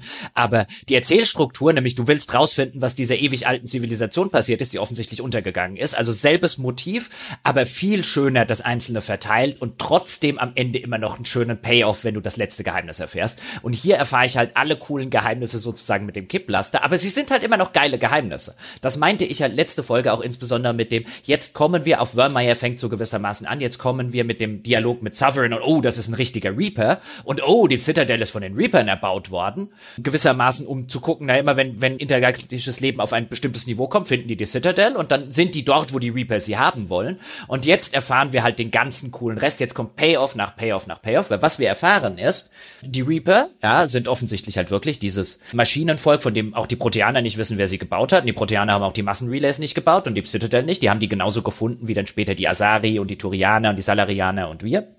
Und die Reaper lassen immer einen von sich zurück anscheinend, so den Sovereign, den wir jetzt haben. Und wenn der eine Reaper halt beschließt, okay, jetzt ist wieder der Punkt, wo wir mal hier einmal schön mit dem Kercher durch müssen durch die Galaxis, ja, dann sagt, sendet der ein Signal an die Keeper Ja, wir erinnern uns, das sind diese, diese kleinen Wesen, die sich immer selbst vernichten an, auf der Citadel, wenn ihnen jemand ein bisschen zu nahe kommt und untersuchen will. Und die sind von den Reapern auf der Citadel absichtlich zurückgelassen worden. Einmal um die Station zu warten und einmal auch um das Massen, das Mass Effect Relay, das die Citadel in Wirklichkeit ist. Die ist nämlich nicht nur eine Raumstation, sondern auch ein Mass Relay in den Dark Space, da wo die Reaper wohnen. Und wenn der Sovereign sagt, jetzt ist Zeit, Jungs, ja, dann schickt er ein Signal an die Keeper und die, die Keeper sagen dann, alles klar, machen wir das Mars Relay auf und dann kommen die ganzen Reaper und dann gehen die einmal mit dem Kercher durch die Galaxis. So, das ist sozusagen das Geheimnis der Citadel. Sie ist nämlich keine Raumstation, sondern eine intergalaktische Falle. Das ist schon mal das erste, die erste coole Idee, wenn sie nicht total geklaut worden wäre, aber da kommen wir ja in den kommenden Folgen noch drauf, wenn ich dann mal ein bisschen von Revelation Space, dem Roman von Alistair Reynolds, erzählen kann. Aber das machen wir am besten bei Mass Effect 3.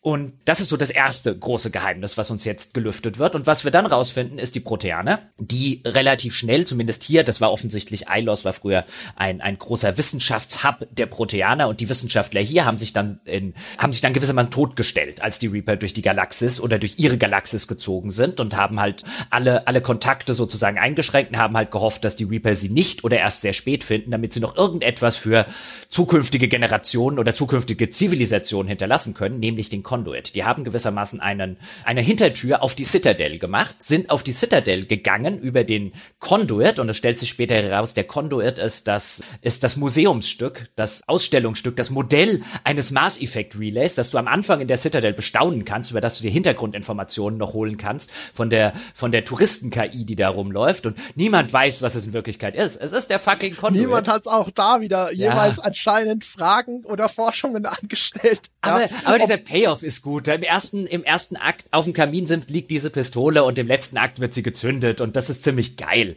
Und dann erfährst du ja, damit sind die auf die Citadel und haben die Keeper umprogrammiert, nämlich dass die das Signal von dem Sovereign nicht mehr auffangen, beziehungsweise nicht mehr weiterleiten. Und deswegen, was jetzt passiert ist, ist, der Sovereign hat gesagt, Reaper, alle mal herkommen, aber die Keeper haben nichts gemacht.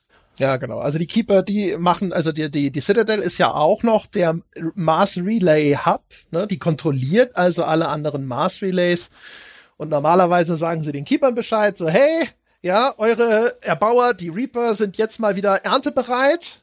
Macht doch bitte mal hier überall das Burgtor auf, damit wir einfallen können.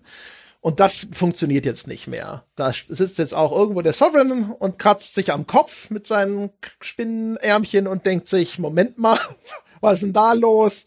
Das ist ja blöd. Normal sollte doch hier eigentlich schon die, die Party richtig losgehen. Genau. Und deswegen braucht der Sovereign ja, weil er eben alleine auch keine Chance hat gegen die komplette Galaxis. Da braucht er schon noch ein paar mehr Kumpels. Brauchte der halt Saren. Und deswegen, das Ganze war von langer Hand geplant, damit Saren über den Conduit für ihn eben auf die Citadel geht und zusammen mit den Keepern eben dafür sorgt, damit er dieses Tor aufgehen kann, beziehungsweise, dass er auch die Möglichkeit hat, eben diese Citadel in einem Überraschungsangriff anzugreifen und dafür zu sorgen, dass das verdammte Signal an seine Kumpels oder an die Keeper oder wie er die Keeper an seine Kumpels rausgeht und das Mass Effect Relay aufgeht, damit die Reaper aus dem Dark Space eben kommen können können. Und auch das finde ich eine ganz nette Idee. Du vereitelst hier nicht Plan A der Bösewichte. Plan A wurde schon längst vereitelt, nämlich von den Proteanern vor 50.000 Jahren. Du vereitelst hier Plan B der Bösewichte. Ja, genau. Das, äh, das, das Netteste ist vor allem, finde ich, sogar eher so ein bisschen dann die Erzählung, was da halt sich abgespielt hat in dieser Forschungsstation. Weil die haben ja damals dann eben ihr Team auf diese Citadel geschickt. Das ist ein One-Way-Ticket durch den Conduit geht's zur Citadel, aber es geht halt nicht wieder zurück. Und man hat halt gehofft, dass die da vielleicht dann auch die Reaper-Invasion vielleicht irgendwie doch noch umbiegen können. Ist nicht passiert. Und dann hockten die jetzt also da, die letzten Proteaner, auf ihrer versteckten Forschungsstation und mussten aus Ressourcenknappheit nach und nach halt alles abschalten. Also inklusive, da waren halt ja also ne, Reste dieser proteanischen Zivilisation in diesen Stasis-Kapseln, damit man irgendwann hätte man die reaktivieren können und sagen können, so, die Bedrohung durch Reaper ist vorbei, jetzt können wir euch alle wieder zum Leben erwecken und können hier als Proteaner wieder weitermachen. Die Gefahr ist sozusagen vorbei. Wir wollten eigentlich warten, bis die sich halt wieder in den Dark Space da zurückziehen. Und das hat aber leider zu lange gedauert. Es sind echt noch ziemlich viele Lichter an in dieser Station dafür, dass man hinterher aus Ressourcenknappheit nach und nach diese Stasiskapseln deaktiviert hat. Das sind Solarlampen. ja, ja, ja, ja, ja, aber diese Solarenergie hat man auch nicht zum Betrieb von Stasiskapseln benutzen können. Ne? aber trotzdem, also das ist halt auch wieder eigentlich eine, eine ganz coole Geschichte. Dieses, wir, wir wollten das eigentlich überwintern. Wir wollten, hatten gehofft, dass es wie so eine Belagerung ist und wir warten einfach, bis die Truppen abziehen, aber alle in der Burg sind verhungert. Ja, Und vor allen Dingen, also ich meine, das alles ist auch noch richtig gut geschrieben, finde ich, diesen Dialog. Und er hat halt, auch wenn es ein Exposition-Dump ist, er hat halt so viel geile Exposition zu erzählen und alles davon ist spannend. Halt auch dieses, wenn er dann halt so relativ lapidar eben diese KI, die anscheinend auf der Persönlichkeit des, des äh, Wissenschaftschefs eben der Proteaner basiert, dann halt ziemlich lapidar sagt, ja, aber die Auslöschung einer ganzen Galaxis, was der Genozid einer ganzen Galaxis, das dauert einfach ein ganzes Weilchen. Und letztlich war es halt so, die Reaper waren halt so gründlich, dass die Proteaner, wie du schon sagst, in ihrer Burg einfach verhungert sind. Und das ist halt auch eine, das ist eine geile Idee, erzählerischer Natur. Vor allen Dingen, weil sie damit auch wunderschön erklären, was ja auch vorher so Liara so ein bisschen mehr oder weniger im Urin gehabt hat, ist halt dieses, es gibt deswegen keine Überreste, weil die Reaper am Ende ihrer Auslöschung echt gründlich sind. Also die, die löschen wirklich alles aus, die lassen sich da Zeit haben ja auch alle Zeit der Welt sozusagen. Und dann erzählt auch nochmal die KI, eine der Sachen, die sie halt machen, ist wirklich alles beseitigen, was auf ihre, sozusagen auf die Existenz überhaupt hindeuten kann. Die löschen einfach wirklich aus. Die gehen da wirklich mit dem Kercher durch. Ja. Es gibt so ein paar Sachen, wo man sich schon so Fragen stellt, so, ne? also was machen sie denn da überhaupt? Ist das für die wirklich so? Säen und Ernten? Sind das Ressourcen? Und das wollen sie aber lieber so ein bisschen weiter mysteriös halten. Ne? Dann, da wird ja auch dann der Ishan, der sagt so, ja, die Reaper, die sind so alien, keiner versteht, was die da eigentlich machen. Ja, gut. Also mein, letztlich ist es halt einfach an die Proteaner, wissen es nicht. Und, ja, ja, genau. genau. Aber und selbst die haben, sind dem, haben keine vernünftige Theorie anzubieten, was da passiert oder auch Löschen die dann jetzt auch alle Tiere aus? Was mit Pflanzen? Also wirklich alles organisches Leben? Und entwickelt sich das in 50.000 Jahren dann alles wieder komplett neu? Aus, aus was? Einzeller lassen sie da? Wie funktioniert das? Ne? Also ja, gut, solche Fragen. Ich nehme ich nehm an, da musst du jetzt mal die Kalila Al-Jilani, ja, musst du jetzt mal zu einem Reaper schicken, damit die den mal interviewt. Ja, ja, ja. Ja gut, ich meine, das sind halt Fragen, die auch der Proteaner, ja, woher soll er sie wissen? Also ich meine, ich, finde ich schon, finde ich schon legitim, dass der Proteaner dir in dem Moment keine Antwort geben kann, weil um die zu machen, hätte er ja aus seinem quasi der Bunker raus müssen. Da konnte er aber nicht, da lag er ja in Stasis. Nee, das ist schon klar, aber also die, äh, da, das sind ja so eher so Logikfragen so ein bisschen, ne? Weil einerseits sind sie so ultra gründlich, andererseits ist in 50.000 Jahren dann aber alles schon wieder so weit nachgewachsen, dass die dann hier schon wieder die Raumfahrt also entwickelt ich haben. Hab's, ich habe es immer so verstanden, dass sie halt intelligentes organisches Leben auslöschen und halt den Rest nicht. Also ja, das ist halt schon immer. Jahre ist dafür ja trotzdem, ja, ist ja schon. Ja, für intelligentes. Ich weiß jetzt nicht, da bin ich offen gestanden nicht firm genug. Ich meine, wie lange hat das beim Menschen gedauert? Sozusagen vom definitiv nicht intelligenten Affen zum Beispiel, also intelligent auf, auf einer, weißt du, die werden wahrscheinlich halt auch Intelligenz jetzt sagen, weißt du, Affe kann man leben lassen, Mensch ist halt, weißt du, gilt dann als quasi intelligent, auch wenn ich jetzt natürlich mal sagen würde, ein Affen ist ein intelligentes Tier.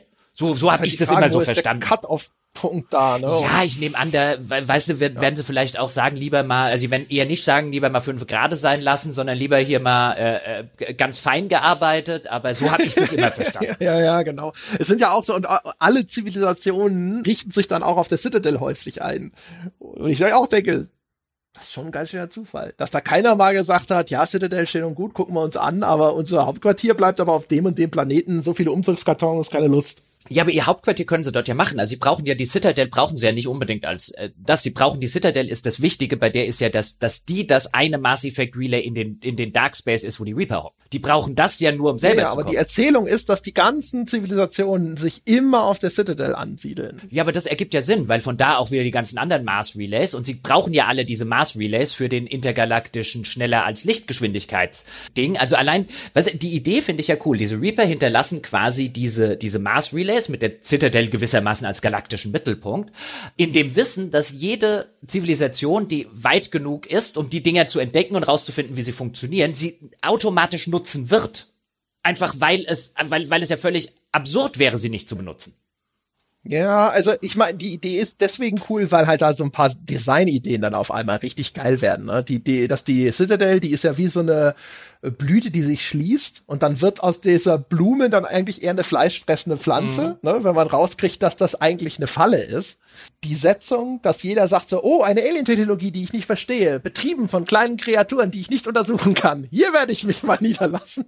Nee, sie lassen sich ja nicht nieder. Es ist ja nicht dann der neue Heimatplanet. Die haben ja alle ihre Heimatplaneten, aber das wird halt so zu einem intergalaktischen Zentrum. Das ergibt ja durchaus Sinn, weil wenn ich dann über sonst wie viele Jahre mitkriege, okay, die tun mir nichts, hier ist nichts Bedrohliches auf dieser Station. Die Keeper sind alle völlig okay und die äh, setzen das in Stand, die greifen keinen an, die tun keinem was. Also wenn wir mal die Setzung machen, dass die Reaper zu all dem in der Lage sind, äh, was natürlich insofern nie ganz, auch bis zum Ende nicht ganz aufgeklärt wird, aber die Setzung, naja, hier ist eine Technologie, die wir in 50.000 Jahren nicht selber hinkriegen würden, die erlaubt uns wirklich von einem auf den anderen Tag äh, Sprünge äh, durch den Weltraum, die wir nie so, alleine hinkriegen würden. Hier ist quasi schon die, die Raumstation haben sie uns schon hinterlassen, warum auch immer. Ich finde find den Schritt dahin zu gehen, wir benutzen das jetzt einfach. Ich würde eher sagen, natürlich benutzt das jedes intelligente Lebewesen, weil wenn man es mal so, so, so anthropologisch ansieht, ist halt das, die intelligenten Lebewesen, weißt du, äh, entwickeln sich ja weiter, indem sie sich das Leben einfacher machen. Und hier bekommst du quasi frei Haus eine Evolutionsstufe geliefert. Ja, aber hast du da trotzdem, dass die ja alle wie so ein Taschenkrebs da in die Muschelschale schlüpfen? Ich finde, das ist ein bisschen zu, dieser Zyklus ist zu gleichförmig. Ja, also, also man, das ist ja der, der, der Zyklus ist ja auch da wieder was. Also wenn jetzt argumentieren wir auf einer Lore-Basis, was ich ja ganz interessant finde, so als wäre das tatsächlich irgendwie passiert oder so. Und das ist ja cool. Aber der Zyklus ist ja auch was, was die Proteaner nicht wissen. Also auch die haben ja nur eine Theorie darüber. Also eigentlich wissen wir wirklich nur, quasi, das haben sie bei den Proteanern gemacht. Die Proteaner haben offensichtlich rausgefunden, okay, das haben sie anscheinend früher auch schon gemacht. Aber dass da irgendwie alle 50.000 Jahre oder so, das erschien mir nie als etwas, was quasi in dem Lore eine Setzung ist, sondern ist eine Theorie, die halt irgendwie bei den Proteanern und ich meine, worauf Liaras Theorien basieren, wissen wir ja mittlerweile. Ja gut, kann natürlich auch sein, dass die, dass die Proteaner da auch schon wieder so, das war und so und so. Und woher wisst ihr das? Ja, das also, hab mir hatte ich ein gutes Gefühl dabei, als mir das eingefallen ist. Das ist also ich ich ich habe das jetzt nie so komplett auf die Goldwaage gelegt, weil alle 50.000 Jahre kommen sie. Ich meine, das passt ja auch gar nicht dazu, dass sie einen Sovereign zurücklassen. Ich meine, der Sovereign ist ja derjenige, der signalisiert, jetzt ist es soweit. Weißt du, sie haben ja nicht einen Wecker, der sagt, oh 50.000 Jahre rum, wir gehen mal wieder wosch, sondern im Gegenteil, sie scheinen da ja zumindest zu sagen, wir sind immer einigermaßen flexibel. Ja, das ist ein guter Punkt. Mit dem Zeitraum, ob der tatsächlich immer gleichgesetzt ist, das weiß ich auch nicht. Ich hatte mir nur aufgeschrieben, dass hier erzählt wurde, dass dann halt wirklich so die, dass die, die Idee ist, dass sich alle dann auch auf, wieder auf der Citadel an, äh, ansiedeln und sowas, wo ich gedacht habe, was, warum überhaupt? Also muss ja auch nicht mal sein ist ja, ist ja für den Reaper eigentlich wurscht, ob die da auf der Citadel auch noch ein Hauptquartier gemacht haben. Nee, so, es macht's halt einfach, weil das erklären sie ja, sie haben ja quasi, weil die Proteaner haben's ja gemacht und damit haben ja, sie halt quasi genau. auf einen Schlag die komplette Infrastruktur, politisch, militärisch ja, und genau, so weiter der Proteaner. Der, der Kopf der Schlange genau. Und jetzt, ja, jetzt in der, in der aktuellen Citadel ist ja nicht so, dass da alle hocken. Also die Menschen sind erst vor relativ kurzer Zeit, irgendwie vor 30 Jahren oder so hingekommen. Die Leute in den Terminus-Systemen hocken da gar nicht. Es gibt ja auch Zivilisationen, die da gar keine Botschaft und so weiter haben. Aber es ist halt wieder eine Art intergalaktisches Zentrum geworden. Und das finde ich, das kann man verargumentieren. Also das, das heißt da auch, das sind aber alle wichtigen, ja. Zumindest aus Sicht der, der Council-Leute sind alle wichtigen Zivilisationen sind vertreten. Ja, aus Sicht, aus Sicht der Council-Leute sind selbstverständlich alle wichtigen Zivilisationen vertreten. Und wir, wir, wir kriegen ja durchaus schon ein bisschen mit. Im weiteren Verlauf wird ja auch durchaus angedeutet, dass eben die Rachni-Kriege, die jetzt vielleicht vor Menschheitszeiten auf der Citadel stattgefunden haben, aber jetzt intergalaktisch gesehen in dem Kosmos, wo wir waren, noch nicht so lange her sind, dass die offensichtlich von den Reapern oder von Sovereign in dem Fall instigiert wurden. Also anscheinend ist Sovereign auch schon seit einer Weile dabei, Unruhe dort zu stiften. Warum eigentlich? Das mit den Rachni weiß ich tatsächlich nicht, warum er das gemacht hat. Da müsste ich nochmal nachlesen, beziehungsweise dann mal gucken, wenn das so ein bisschen nochmal näher rauskommt. Ich glaube in Mass Effect 3, ob sie das irgendwie erklären. Wird jetzt also ad hoc, würde ich sagen, offensichtlich wollte ja Sovereign schon länger seine Kumpels holen, konnte nicht, ja, weil die Proteaner ihm da in die Parade gefahren haben. Mag sein, dass die Rachni, was es so sein erster Versuch waren. Wenn es so nicht geht, dann so. Weiß ich brauche irgendwas, mit dem ich hier die Citadel angreifen kann. Weil alleine kriegst du vorgestellt, dass die Rachni dann hier die Citadel reparieren, damit er seine Freunde rufen kann? Der hätte sie ja wahrscheinlich nicht reparieren müssen. Sie hätte wahrscheinlich nur so viel umbringen müssen, dass er reinfliegen kann, um selber zu machen. Aber er, er wird ja dargestellt als ein Raumschiff, der halt gegen die gesamte Citadel-Flotte schafft er halt auch nicht. Ja. Kann er nicht einfach zu seinen Leuten hinfliegen? Anscheinend nicht ohne das Mars Relay. Er ist quasi der eine, den sie halt zurückgelassen haben. Ich meine, die, die sind ja, die anderen, achso, die anderen kommen ja dann auch über die Mars Relays zurück, ja. Nur über Vielleicht das eine die haben ja Zeit, die können ja einfach mal gemütlich mal so die Küstenstraße entlang. Na, die, also es wird ja zumindest so dargestellt, inwiefern das jetzt äh, äh, weltraumtechnisch irgendwie Sinn ergibt. Es wird ja halt so dargestellt, sie sind eben im Dark Space, also da, wo man nicht anders hinkommt, damit es eben erst gar keine Möglichkeit gibt, damit jemand sagt, was sind denn eigentlich diese 50.000 Raumschiffe da drüben? Ich habe gelesen, der Dark Space ist übrigens einfach nur der das Weltall zwischen Galaxien. Also halt einfach, da ist halt einfach, da wo nix ist. Okay. Das ist nicht irgendwie eine andere Dimension oder sowas. Ja gut, aber da, da kommt halt der Mensch, also sie müssen, sie müssen ja einfach, wenn sie sich verstecken wollen, einfach nur irgendwo hin, wo sie nicht entdeckt werden können. Ja, sie und könnten sich halt auch einfach näher dran verstecken und dann einfach hinfliegen. Oh, machst du wieder Reaper-Splaining? Ich sag ja nur. Ja. Also, oder sie könnten mal drüber nachdenken, ob sie vielleicht als Reaper auch einfach so dieses dieses Echt? Relay, was bei Ihnen ist, mal von sich aus aktivieren, dass man mal so den, ich den sag Schlüssel dir, für den da sitzen, da sitzen jetzt die ganzen Sovereigns, sitzen jetzt da, hören uns zu und sagen immer dieses Human-Splaining, weißt du? Ja, wollte gerade sagen, die sitzen alle da, also nein, nein, das hat schon Gründe. Das geht nur so, technisch. Also, ja. wenn Sie die Citadel verstehen würden, tun Sie aber nicht, ja. Aber ich will, also unterm Strich, also auch wenn 99 Prozent davon gut geklaut sind von Alistair Reynolds, ist es trotzdem nach wie vor geil. Also das ist, das ist halt einfach, weil es halt auch eben diese ganzen Sachen macht, all das, was du am Anfang kriegst. Also jetzt kommt halt dieser Payoff für diesen, für diesen, für diesen Lore-Abschnitt auf der Citadel, wo das Pacing am Anfang völlig den Bach runtergeht. Aber jetzt kommt halt, was ist dieses Museumsstück, die Kroganer-Rebellion, die Rachen, die, all das führt jetzt die Keeper, all das führt jetzt zu seinem Ende und all das greift ineinander, die Abhängigkeiten, die einzelnen greifen ineinander. Das ganze Ding ist so ein bisschen von langer Hand geplant und gerade im Vergleich zu allem, was Spiele bis zum damaligen Zeitpunkt, beziehungsweise bis heute noch an, Kom an Handlungskomplexitäten in solchen Sachen haben, steht das immer noch raus wie ein großer leuchtender Leuchtturm. Also es ist auf jeden Fall ein schöner Abschluss. Das ist schon richtig. Also jetzt trotz all der ketzerischen dummen Fragen äh, oder sowas, das auch da wieder, ne? Das ist jetzt für das Gespräch interessant. Wenn man das spielt, ist das alles nicht schlimm. Ob ich jetzt da sitze und mir denke, hätten die Reaper das nicht auch klüger angehen können? Punkt, Punkt, Punkt oder sonst irgendwas? Oder wie soll ich mir das eigentlich vorstellen? Oder warum haben eigentlich die äh, Proteaner nicht mal hier eine Solaranlage verbaut oder sonst irgendwas, aber das ist trotzdem, das ist schon cool. Und vor allem auch, wenn du da hinkommst. Ich finde es wirklich noch einen Ticken unbefriedigend, als du halt einfach nur zu dieser komischen KI kommst und die dir das dann alles erstmal runter erzählt. Das hätte man echt besser machen können, aber ansonsten ist das schon cool. Und das Geil, also ich finde wirklich, also ich finde das, dieses Venus-Fliegenfallen-Design der Citadel in Verbindung mit dem Twist, das finde ich cool. Weil ich finde, also zumindest mir ging es auch schon damals so, dass ich dann dachte so, ah, jetzt verstehe ich auch, warum sie so aussieht, also doppelt so aussieht. Vorher dachte ich, es ist eine rein ästhetische Entscheidung, aber es hat auch eine metaphorische Bedeutung. Mhm. Ja, und auch eine rein praktische Bedeutung, weil was, was Sovereign ja will, ist reinfliegen, dann gehen die Arme der Citadel hinter ihm zu und dann kann ihm halt auch wirklich keiner mehr, keiner mehr irgendwie blöd kommen von außen. Ja, so intergalaktische Flotte, viel Spaß dabei. Schießt ja, ja quasi genau. nur deine eigene Citadel kaputt ähm, und weißt wahrscheinlich noch nicht mal warum. Ja, also normalerweise ohne so einen Shepard, ne, der mal eben nach Ilos geflogen ist, wüssten sie alle nicht. Die würden sich, na gut, sie würden sich nicht mehr viele Fragen stellen danach. Nee. Aber die überleben. Die würden sich dann schon noch bis zu ihrem Ende fragen, was ist denn da passiert? Genau. Dann machen wir jetzt aber mal, steigen wir schnell ins Marco ein. Jetzt haben wir hier von von Vigil, haben wir jetzt äh, Vigil übrigens, also äh, kommt ja von, ich weiß nicht, ob es das Substantiv im Englischen gibt jetzt ad hoc, aber das ist ja so der Wächter. Der to keep Vigil ist ja so eine Wache halten, aber ja, eigentlich aber auch schon ja auch die Figur, bitte? oder? Bitte? Vigil ist der nicht, ist Vigil ist der nicht hier auch in Dantes Inferno ist das oder nicht so? Virgil? Mit R. Das könnte auch Virgil gewesen genau, sein. Genau, das ist ja, Virgil. ist ja, ähm, ich okay. glaube, to keep vigil ist halt so ein bisschen über etwas wachen oder so. Also da ist zumindest auch der, der Name ganz nett ausgedacht. So wobei man sich dann natürlich auch fragt, warum die Proteaner den so genannt haben, wenn sie, hätten sie ja wissen müssen, wie Englisch mal geht. Aber egal. Ist das, ist das nicht eine Totenwache auch? Eine Vigil? Das wäre ja noch passender. Ich kenne das, als, ja ich kenn das als Wake, eine Totenwache. Aber Vigil mag sein. Ich kenne den Ausdruck Wake für die Totenwache. Das, das würde auch in diese Richtung, aber ich könnte es jetzt nicht beschwören. Auf jeden Fall, ich habe das so verstanden und fand das sehr passend, weil er ja. ist ja jetzt hier quasi der, ja, der das, das letzte Restchen und der ist ja eigentlich im Grunde genommen Vorsteher vom Friedhof. Ja, ja, der, der quasi der KI, der künstliche, der Vorsteher Automat. Ja, aber jetzt, also der Conduit ist halt, Gott sei Dank übrigens, ja, ist der Conduit nicht gleich gehst rein, macht er wieder zu oder so, ja, ist, ist quasi, ist quasi schon ein bisschen mehr eine Drehtür, ja, also wenn die einmal am Drehen ist, dann dauert es ein bisschen, bis sie, bis sie wieder aufgehört hat, deswegen ist der jetzt noch off, ja, da hat der Vigil auch keine eine Minute zu lang mit uns geredet, deswegen rein in der Marco, hinterm Saren her, durch the Conduit und dann sind wir wieder auf der Citadel.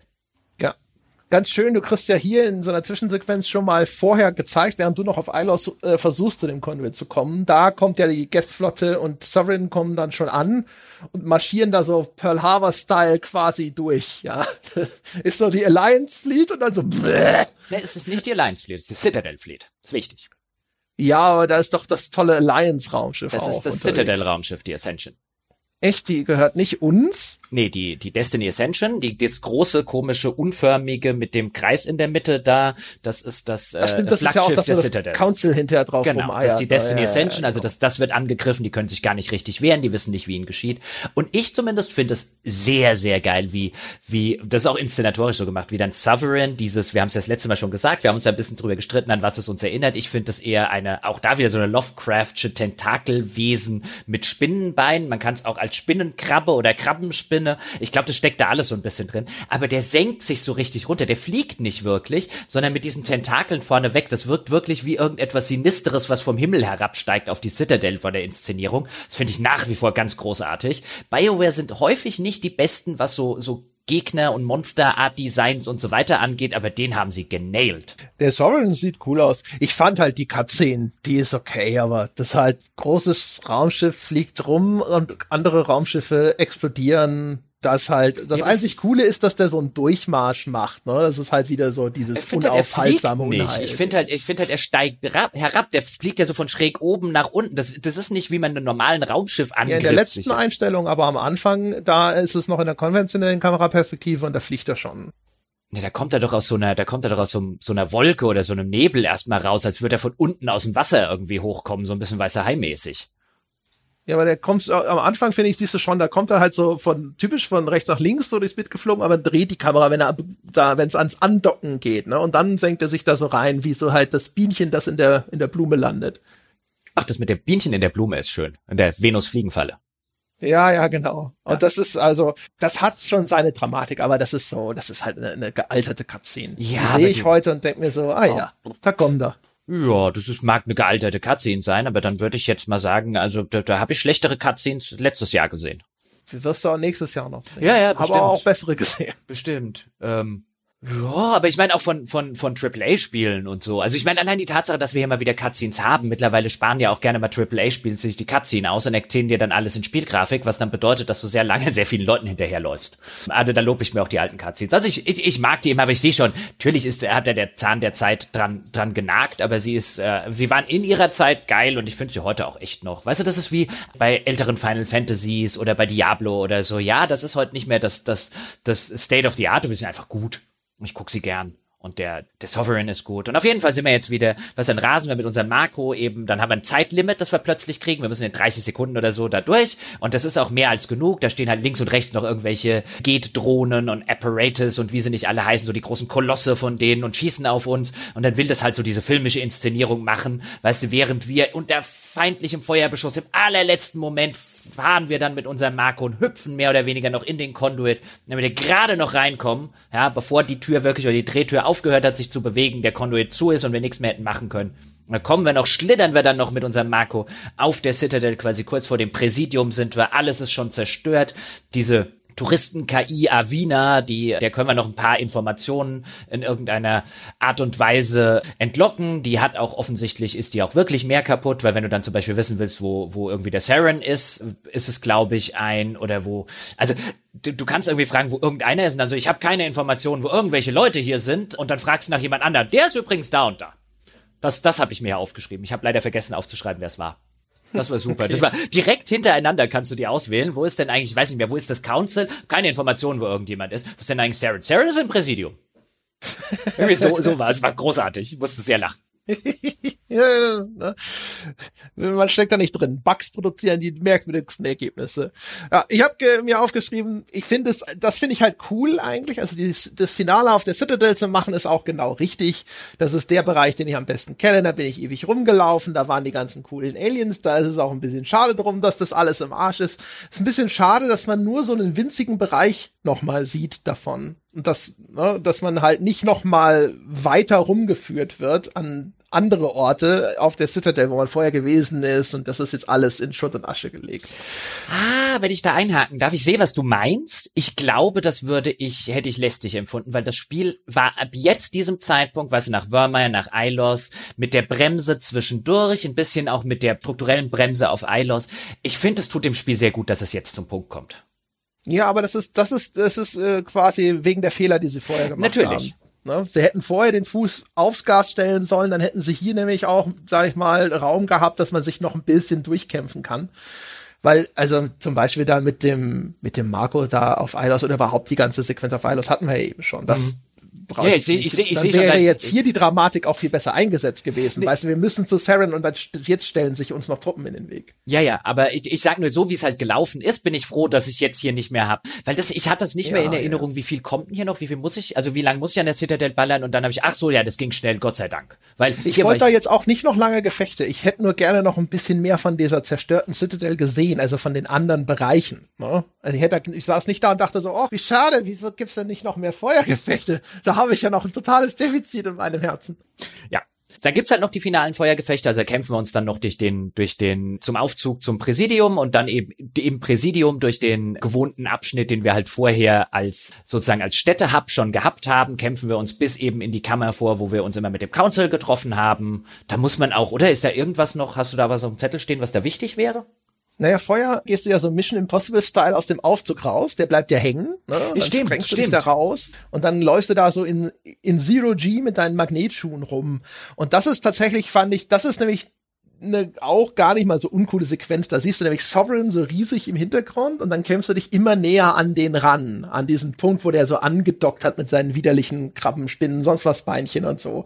Und dann besiegte Gegner, die schweben dann auch so schwerelos davon. Das war tatsächlich äh, sogar ganz nett. Richtig, den Abschnitt habe ich völlig vergessen. Und weißt du, was mir ein eingefallen ist, als ich den gespielt habe, dass beim letzten Mal, als ich den gespielt habe, ich den als halbwegs schwierig empfand. Da stehen ja auch überall große Geschütztürme, da sind relativ viele Gegner und auch starke Gegner platziert. Und jetzt war es wirklich so, bestimmt liegt es auch zu einem Teil daran, dass ich in der Zwischenzeit ein bisschen besser mit Controller und so weiter umgehen kann.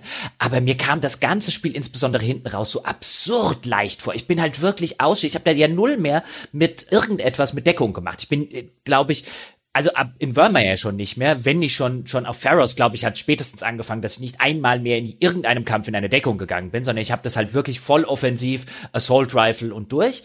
Und dann hast du halt auch erst so diese die Gegner-KI gemerkt, die damit überhaupt nicht umgehen kann. Ja, dass du da plötzlich auf sie zurennst, weil meine Gegner-KI offensichtlich gesagt hat, weißt du, wir, wir, wir sind hier ein Third-Person-Shooter, ja, wir sind ein bisschen Deckungsshooter, ein bisschen stationärer, weißt du, such eine Deckung, ja, wenn du noch keine hast, beziehungsweise wenn du beschossen wirst und dann beschießt daraus wieder. Und wenn du dann halt so eine, so eine Frontsau scheppert hast, dann fühlen sich die Gegner so ein bisschen an wie so 1998 in einem Ego-Shooter. Ja, wenn in einem Multiplayer-Ego-Shooter, wo dann halt alle menschlichen Gegner halt, also, weißt du, einfach völlig sinnlos durch die Weltgeschichte rückwärts rennen und so. Das ist halt deprimierend, sie dann, weißt du, du denkst dann so, also es macht mehr Spaß als dauernd aus der Deckung. Dann so, oh, das läuft ja schon wieder davon wie ein Hase und zwar rückwärts. Aber das ging immer noch schneller. Und ich hatte halt wirklich so den, den, den Endteil jetzt auf einem normalen Schwierigkeitsgrad auch durchaus in etwas schwieriger Erinnerung, aber ich habe mich da durchgepflügt. Das war nicht mehr feierlich. Ja, ich habe jetzt heute vor der Folge, habe ich mal alte Mass Effect Reviews gelesen und da wurde auch erwähnt, teilweise zumindest, dass wenn man das Spiel sehr gründlich spielt, dass dann die Balance aus dem Ruder gerät. Das ist also, wenn man wenig macht, ist es ziemlich schwer und umgekehrt, wenn man sehr viel macht, dann wird es zu leicht.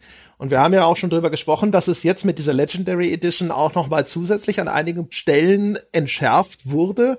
Und ich vermute, dass das jetzt halt sogar noch mehr gilt als früher. Und wir haben es diesmal auch noch sehr gründlich gespielt. Also da werden einfach erstens die Änderungen in dieser Fassung mit reinspielen und zum anderen aber mhm. auch, also ich habe das damals nicht so gründlich gespielt. Ne? Ich bin damals nicht auf dem Charakterlevel mit der Ausrüstung da lang gelaufen. Ich hatte das auch schwieriger in Erinnerung. Ich hatte ja, hatte ja den Schwierigkeitsgrad hochgestellt. Da gab es so eine Passage, da kommen halt mehrere von diesen fetten Gas, diese Destroyer und so hintereinander angerannt oder so. Da bin ich dann tatsächlich auch zwei, dreimal gestorben. Und hatte, da gab es zum Glück dann auch Checkpoints, da musste man nicht so viel nochmal neu wiederholen.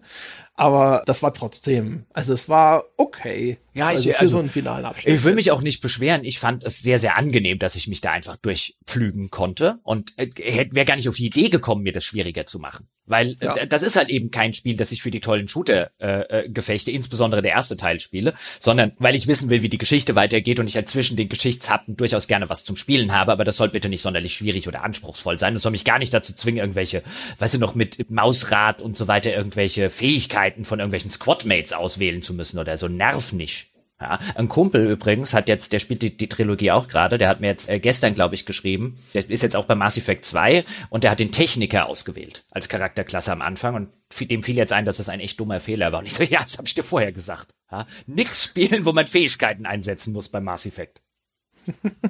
Es wird ja im zweiten Teil doch besser. Ja, aber trotzdem, auch, auch da nervt's halt auf Dauer. Find, also finde ich. Ja, also das ist einfach kein, kein Spiel, bei dem ich finde, dass es Spaß macht, mit R RB zu drücken, äh, mit dem Analogstick eine Fähigkeit auszuwählen und dann wird die Fähigkeit ausgeführt. Also da ist kein Skill drin, also finde ich halt, weißt du, dieses Fähigkeiten nutzen, das ist nicht cool. Also Gameplay-mäßig war Mass Effect Andromeda da weit, weit voraus äh, dann später seinen Vorgängern, halt in allerlei anderer Hinsicht nicht. Aber ich finde, der Teil hat mir noch nie Spaß gemacht. Also was ist da cool dran, an den RB zu drücken, eine Fähigkeit auszuwählen, dann machst bumm.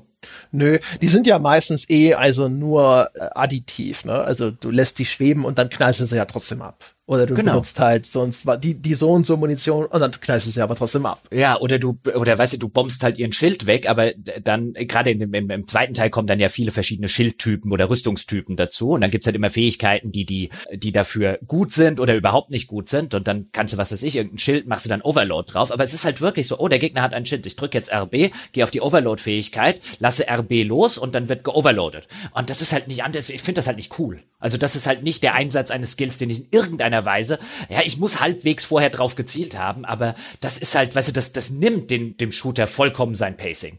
Und äh, das macht alles quasi schlechter, was der Shooter halt einfach macht, an Dynamik reinbringt und an so, an so Hand-Auge-Koordination und sonstige Dinge und dann halt einfach diese, diese Taste, mit der alles anhält und Fähigkeit auswählen. Das ist, da ist kein Anspruch drin, da ist kein Skill drin, da ist nix drin. Also das finde ich halt, nee. Dann, ich, ich will, in Mass Effect finde ich halt diesen ganzen Teil, den können sie echt behalten. Da gibt mir, immer noch dieser, die Ausläufer dieses BioWare Irrwegs, diese Verschränkung von Runde und Echtzeit, was sie angefangen haben mit hier, da kannst du jederzeit pausieren in diesem Echtzeit Baldur's Gate und dann gibst du Befehle an deine Crew und dann lässt es wieder weiterlaufen und das ist jetzt halt hier yeah. das nächste Ding. Du drückst halt die R-Taste und dann verlangsamt sich alles und dann gibst du irgendwelche taktischen Anweisungen oder löst irgendwelche Fähigkeiten aus. Aber ja, ja, das, also, mir gibt das auch relativ wenig. Das unterbricht eigentlich nur den Fluss von den Gefechten.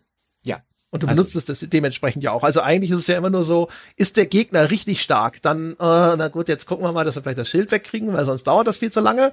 Und bei einem Standardgegner, da, da holst ja einfach nur drauf, ja, bis ich, es halt umfällt. Genau. Ich kann auch verstehen, warum es jetzt jemand vielleicht cool findet, einfach, dass, weißt du, die Effekte, die die Fähigkeit hat, schwebt der Gegner da irgendwie rum und dann baller ich auf diesen hilflos schwebenden Gegner. Das kann man ja cool finden.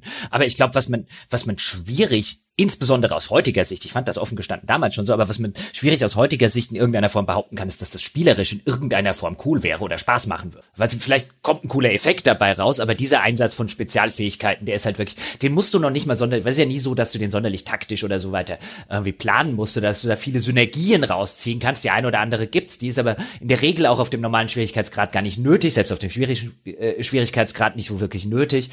Klar, es wird dann wichtig, insbesondere wenn man bei Mass Effect 2, wenn man das halt wirklich auf dem allerhöchsten irgendwie Insanity oder so spielen will, aber warum sollte man sowas tun?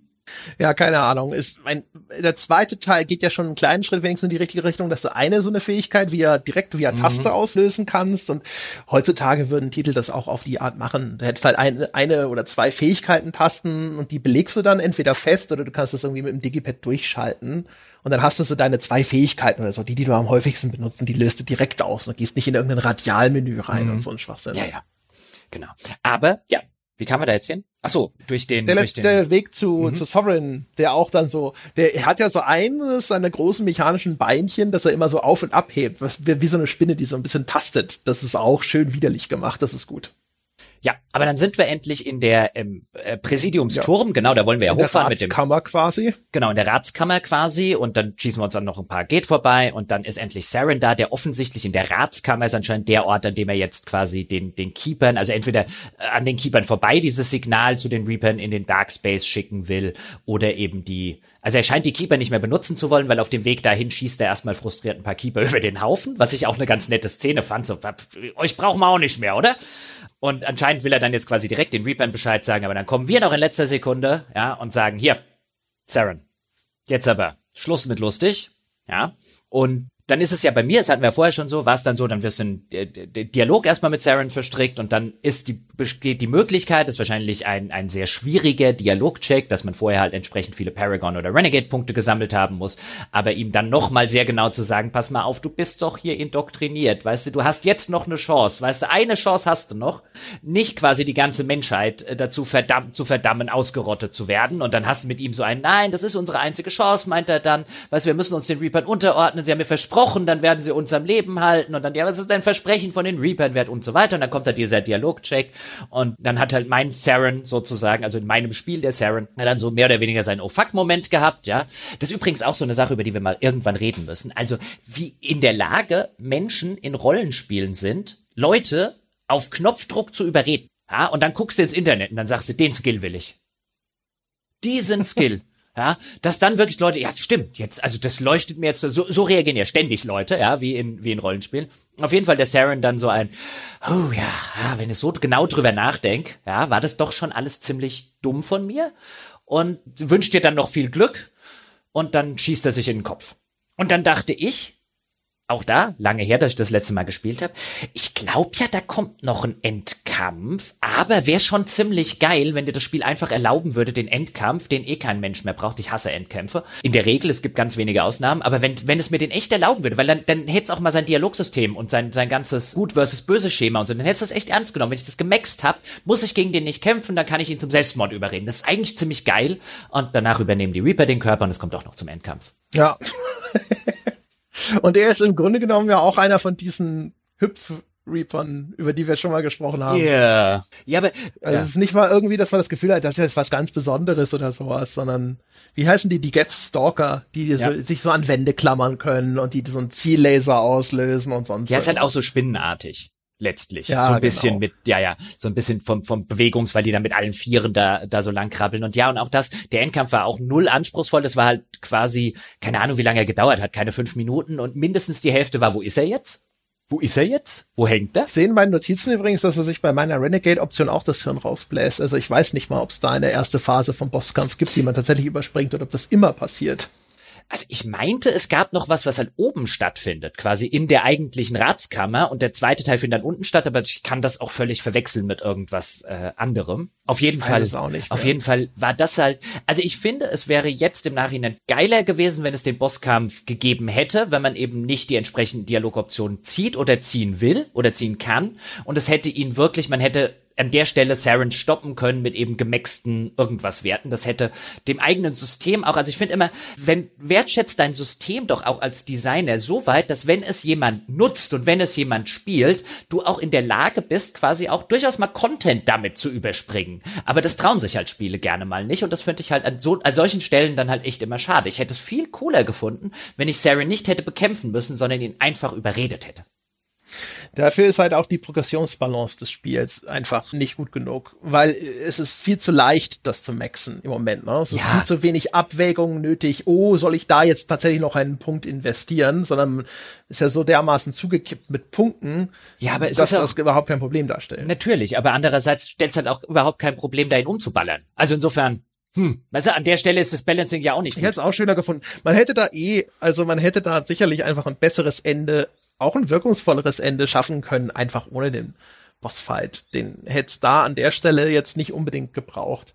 Da hätte man auch noch mal eine Chance gehabt, dem, dem Saren auch noch mal ein bisschen mehr Dimension zu geben. Denn der ist ja eigentlich, wenn, du mal, wenn man jetzt mal so zurückdenkt, auch als eigentlich der zentrale Bösewicht doch sehr blass geblieben. Ja, vor allen Dingen, weil am Ende kommt ja dann noch, kommt ja dann noch ein bisschen hinzu, dass er ja auch noch quasi erweitert wurde. Er erzählt ja dann ja ganz stolz in dem Dialog eben, ja, ich habe ja dann schon gezweifelt nach deinen Worten da auf Wörmeier, weißt du, wo wir ihm gesagt haben, du bist doch auch indoktriniert, aber dann hat mich der Saren, hat mich jetzt noch mal äh, erweitert, abgegradet. Ich bin quasi Saren 2.0 sozusagen. Ja. Und dann reagiert ja unser Shepard mit einem, du hast ja von, von Sovereign Implantate reinsetzen lassen, bist völlig wahnsinnig geworden. Und dann kommt ja eben dieser Dialog, wo er sagt, ja doch, eigentlich schon, ja, stimmt. Ja, bin schon ziemlich irre, war, war schon dumm. Ja, und äh, diese Sovereign Upgrades auch da, ne? Äh, der hat keinen guten Job gemacht, wenn das noch möglich ist. Ja, natürlich, aber äh, die, die ganze Idee finde ich ja finde ich ja eigentlich schon ziemlich geil. Also dieses auch da wieder dieses dieses er hat gezweifelt, ja, und dann, dann hat ihn aber, weißt du, auch da die Indoktrination von Sovereign war dann gut genug und hat gesagt, pass mal auf, der, hat anscheinend der Sovereign gesagt, pass mal auf, Saren, ich verstehe ja total, dass du jetzt ein bisschen dran zweifelst und ja, ich verstehe, dass dir der Shepard da so ein bisschen unter die Haut gefahren ist mit seinen Anmerkungen, aber weißt du was, ich habe da eine Idee, mein Freund, das kriegen wir hin und so. Und wenn du das halt irgendwo mal gezeigt hätten, darauf will ich so ein bisschen hinaus, weil du es ja auch gerade gesagt hast, da hättest du halt aus Saren echt einen coolen Bösewicht machen können, aber du erfährst da diese Sachen, also auch quasi da wieder, Show, don't tell, wäre halt besser gewesen. Die, die klatschte die halt mal kurz in so einem Dialog hin. Und wenn du da mal die ein oder andere Zwischensequenz vielleicht gehabt hättest, wo du das gesehen hättest und wo du dann halt auch diese, dieses Einsäuseln von Sovereign so ein bisschen mitgekriegt hättest, so ein bisschen wie bei, weißt du, bei, bei Herr der Ringe mit Gollum und Co., das hätte ich, glaube ich, ziemlich geil gefunden. Ja. Und sie hätten ihn vielleicht auch einfach mitnehmen sollen, ne? Also, äh, du hast halt immer eine effektive Bedrohung mit den Reapern, aber du hast halt keine effektiven Bösewichte. Und wenn du dir gesagt so, hey, den Saren, den nehme ich dann halt so als Sprachrohr von den Reapern einfach weiter mit. Ja, so bis zum, bis zum Finale. Und dann baue ich den halt auch ein bisschen auf und dann kann der, ne, der kann einerseits durch das, was er sagt und wie er es sagt, kann er uns ein bisschen Informationen über die Reaper geben und wir haben aber auch einen richtigen Antagonisten in dem Spiel und so. Es wäre wahrscheinlich auch eine effektivere Verwendung von der Figur gewesen, als ja. ihn da jetzt einfach zu entsorgen. Also da haben sie ihn halt auch falsch dafür aufgebaut und also so wie sie ihn aufgebaut hat, müssen sie ihn hier, finde ich, entsorgen, weil er ist keine Bedrohung, die Reaper sind die Bedrohung und er wird halt immer nur eine Nervbedrohung sein und alles, was sie in den weiteren Spielen versuchen, also so an menschlichen, in Schrägstrich, salarianischen, torianischen, wie auch immer, Bösewichten einzubauen, da gibt es dann ja irgendwie im dritten Teil diesen, diesen, äh, diesen Anime-Bösewicht. Äh, das ist ganz, ganz furchtbar, weil die, die Bedrohungen sind spätestens am Ende des ersten Teils ist mir Saren egal. Die Bedrohungen sind die Reaper, also die Bösewichte. Was sie hätten machen können und dann vielleicht mit Saren machen müssen, wenn du ihn über drei Spiele machen willst, dann mach halt einen Grima Schlangen Schlangenzunge draus. Also weißt du, so eine, so eine servile Figur, wie du gerade gesagt hast, die so als Sprachrohr dient und so weiter. Aber das war halt von Anfang an nicht Saren. Und so eine Figur, ja. Ja, oder halt einen Darth Vader, weißt du? Wenn er dann halt modifiziert wird und ganz mächtig ist und lalala. Auf jeden Fall, ich glaube, das, das wäre nicht schlecht gewesen für die Reihe. Ja? Weil ansonsten, du hast halt sonst immer nur dieses ominöse Böse, die Reaper und so. Aber das finde ich cool. Ich meine, ich, ich finde es cool, dass ich gar keinen Saren mehr kriege in Teil 2. Weil, weil in dem Moment, wo halt klar wird, was die Reaper sind und was sie in der Vergangenheit gemacht haben und was sie vorhaben, ich glaube nicht, dass da noch ein Bösewicht auf, auf der Ebene funktioniert. Und ich glaube auch eine Darth Vader funktioniert auch nur deshalb, weil du eben, weil halt der Palpatine im Hintergrund halt nicht die Reaper sind. Ja, der ist zwar nur der zweite Mann, aber er ist ja de facto die ganze Zeit der erste Mann. Und spätestens ab dem Ende des ersten Mass Effect ist halt, ist halt Saren einfach nur noch ein Würstchen. Ob du den jetzt ja. weiterziehst oder nicht. Als, als Bedrohung meine ich. Ja, ja, ich, also, wie gesagt, das, das, das setzt ja schon gedacht voraus, dass sie ihn dann am Schluss oder so spätestens noch mal ein bisschen anders einsetzen. Und nicht identisch. Aber ich weiß nicht. Also ich hätte, glaube ich, so rein für meine Motivation wäre ein vernünftiger Gegenspieler, der halt dann auch über die drei Teile mit dabei ist, das wäre schon ganz gut gewesen. Aber naja. Also, also schlimm ist es jetzt nur auch nee, nicht. Nee, ich finde, äh, meine Gegenspieler sind halt, sind halt die, sind halt die Reaper.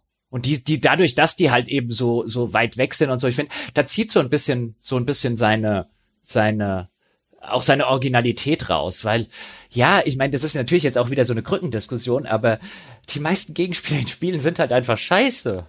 Ja, und die Reaper sind halt geil als das, was sie sind. Und ja, ich sehe schon, wenn es noch einen richtig guten dazwischen gegeben hätte, dann wäre das schon, weißt du, dann wäre das Best of both worlds und so. Und dann denke ich mir ein, ich bin schon zufrieden, dass sie die eine Welt richtig geil gemacht haben. Ja, weißt du, so eine Personifizierung dieser Bedrohung.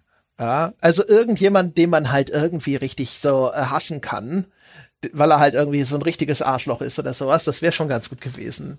Die Reaper ist halt irgendwie so, naja. Ja, aber ein Arsch, also es geht halt mit den Reapern kein Arschloch, weil Indoktrination, weißt du, es ist halt immer, es war ja nicht seine Schuld. Ja, aber das, äh, aber sowas Ambivalentes, das äh, hindert einen ja nicht, irgendjemanden dann trotzdem irgendwie richtig scheiße zu finden, Indoktrination hin oder her. Sie hätten ja auch vielleicht den, den Sovereign überleben lassen können, dass das so, ne, der Reaper ist, dem man, dem man die ganze Zeit mal wirklich beikommen will, der war ja auch schon ein Arschloch zu uns. Und so sind es halt einfach nur so die Reaper, das. Hm. Also für, für, für, für, für mich funktioniert. Ich, ich mag sogar lieber, lieber so rum, glaube ich. Aber mal gucken, was ich nach Mass Effect 2 sage. Also so, was so richtig emotionales Investment angeht, da funktionieren halt wirklich irgendwie so die eine Figur, die halt so ein richtiges Arschloch ist, der das heimzahlen willst, die funktioniert dann für mich besser als, ja, du rettest die Welt vor dieser großen Bedrohung. Und das ja, aber das, also es funktioniert, was bei mir bei Mass Effect aber immer funktioniert hat, ist, dass es halt auf einer anderen Ebene funktioniert. Es funktioniert nicht auf, ich will es dem einen Arschloch heimzahlen, sondern ich will dafür sorgen, dass die ganzen coolen Jungs hier nicht draufgehen. Und spätestens mit Mass Effect 2, wenn sie den Fokus halt darauf legen, auf die Crew und auf das, das Universum, das du retten willst. Also sie versuchen ja ein Universum zu machen, sind eines der wenigen Spiele, die das je geschafft haben, dass ich, wo ich, wo die Eigenmotivation, die intrinsische Motivation wirklich das Weltenretten ist. Ich will diese Welt retten, insbesondere meine Kumpels innerhalb dieser Welt und nicht diesem Arschloch aufs Maul hauen. Das finde ich eigentlich einen sehr positivistischen Ansatz, wo in der Regel einfach nur, ich will dieses Arschloch umbringen, existiert bei Spielen. Das gefällt mir halt gerade bei Mass Effect. Das ist völlig richtig. Aber das eine muss das andere nicht ausschließen. Nein, das habe ich nicht gesagt. Oh, jetzt haben wir uns auch noch geeinigt. Ja. Ja, ja, ja. Nee, also da, da bin ich ja völlig bei dir. Da waren wir uns vorher schon einig. Ja, dann führ uns doch noch mal durch durch die anschließenden Cutscenes, das Ende und wohin uns das Spiel und wir die verehrten Damen, Herren Becker entlassen für die große Mass Effect Pandemonium Reihe, die dann mit Teil 2 weitergeht. Ja, Mass Effect Madness. Ja, denk an die Alliteration. Ach so, shit. Ja, genau. Also Saren ist tot. Ich glaube, die kriegt von Rex auch noch mal so einen Bonuskopfschuss, nur nur um sicher zu gehen.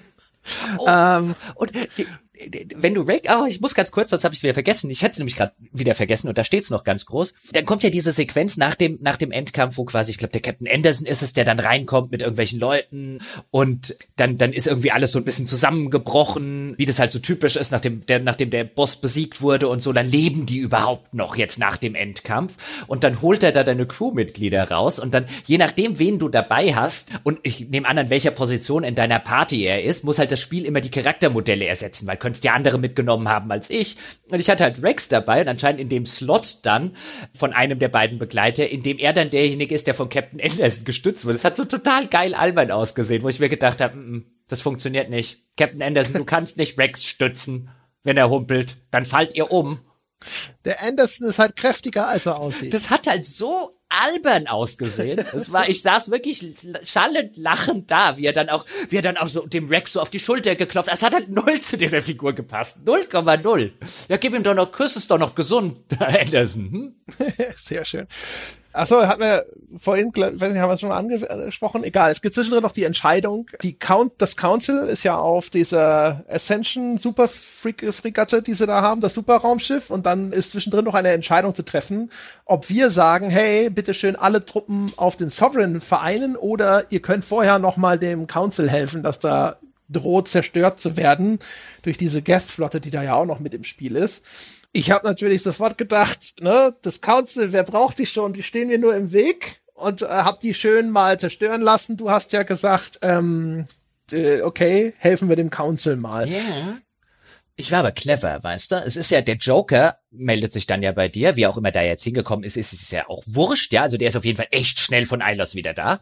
Aber er meldet sich und sagt, ich bin hier mit der ganzen irgendwie sonst wie vielen äh, Alliance-Flotte unter Ad Admiral Hackett. Weißt du, wir stehen bereit, ja, wir können hier den Entsatzangriff gewissermaßen auf die Citadel machen. Worauf soll man uns konzentrieren? Und das ist ja auch, will ich nur sagen, der sozusagen der Heldenmoment der Menschheit, was dann insbesondere auch in den, im, im, im Abspann und in den nächsten Spielen so ein bisschen gemacht wird. Das ist halt dann die Menschheit, die hier die Citadel rettet im Kampf oder im Krieg um die Citadel, wie er dann später genannt wird. Und du darfst halt entscheiden, quasi, was sie heldenhaft tun, indem sie entweder heldenhaft die Citadel retten oder heldenhaft das Council retten. Also am Ende machen sie trotzdem in dem einen Fall beides, in dem anderen Fall überspringen sie halt die Sache mit dem Council.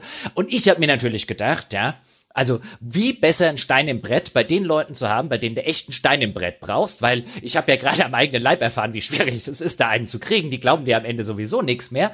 Was besser als die zu retten? Bin mal gespannt, ob sich das bezahlt macht, in nee. Zeiten zu. nee.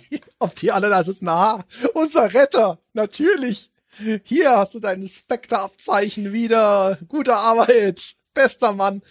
Nee, ich komme auf jeden Fall deswegen drauf, weil ne, alles ist zerstört, unsere Leute werden unter Trümmern äh, hervorgezogen und sonst irgendwas. Auf jeden Fall Tali sagt dann hinterher, nachdem der Saren besiegt ist, zu mir noch, ah, das Council sterben lassen, um die Galaxis zu retten. Eine schwere Entscheidung. Und ich so, nee, nee das, das ging so.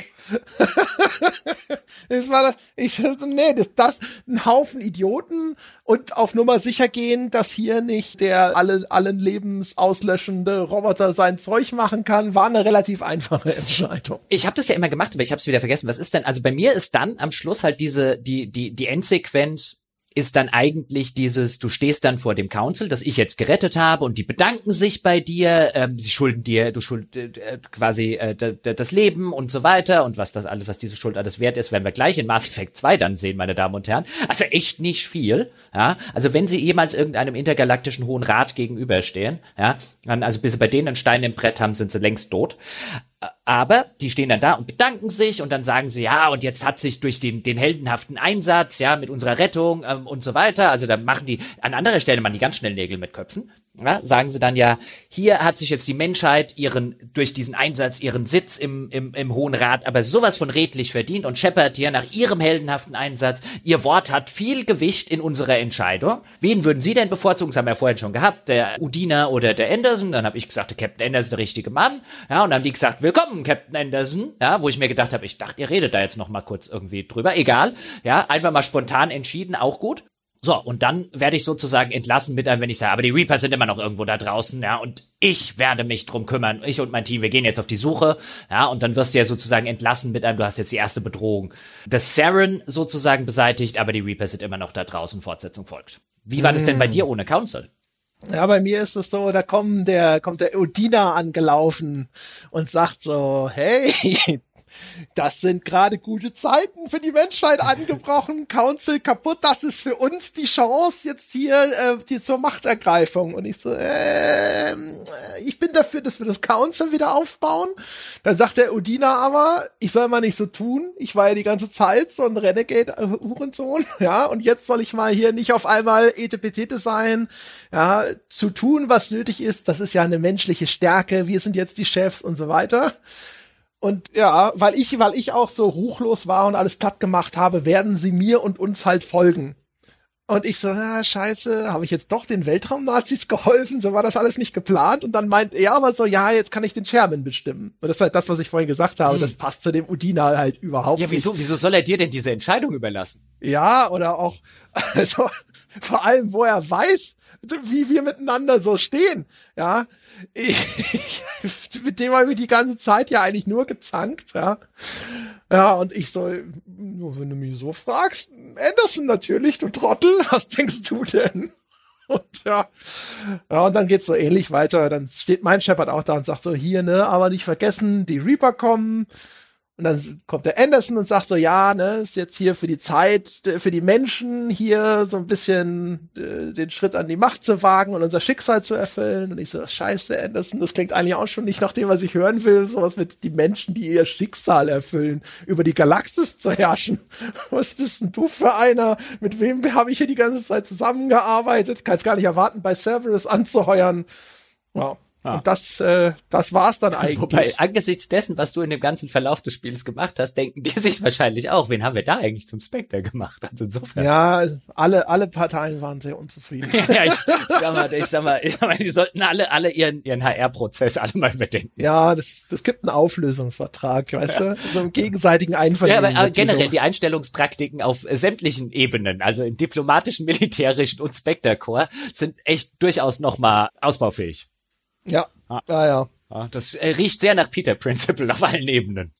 das ist halt, da, da fehlt halt äh, doch hier und da vielleicht auch wirklich nochmal an, an, sag ich mal, bürokratischen, administrativen Strukturen, ja. Oversight ist da doch wichtig. Die sollten, hätten mal auf den, den Chef da von CSEC hören sollen, den Turianer.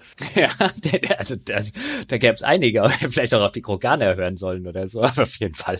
Ja. Was ich auf jeden Fall noch sagen möchte, jetzt so zur Überleitung, ist ein, wenn du alles, alles gemacht hast in Mass Effect 1 und ich weiß noch, ich habe damals Mass Effect 2 gespielt, nachdem ich nur meinen rudimentären Xbox 360 Durchgang hatte, wo ich wirklich mich nicht dazu durchringen konnte, irgendwie alles, alles zu machen und dann verpasst man relativ viele der Cerberus-Nebenmissionen und in Teil 2 wird man sich dann dieser etwas ja, durchaus rechts angehauchten, rassistisch eingestellten Gruppierung anschließen, weil quasi der Feind meines Feindes ist mein Freund, ist da so ein bisschen die Ratio.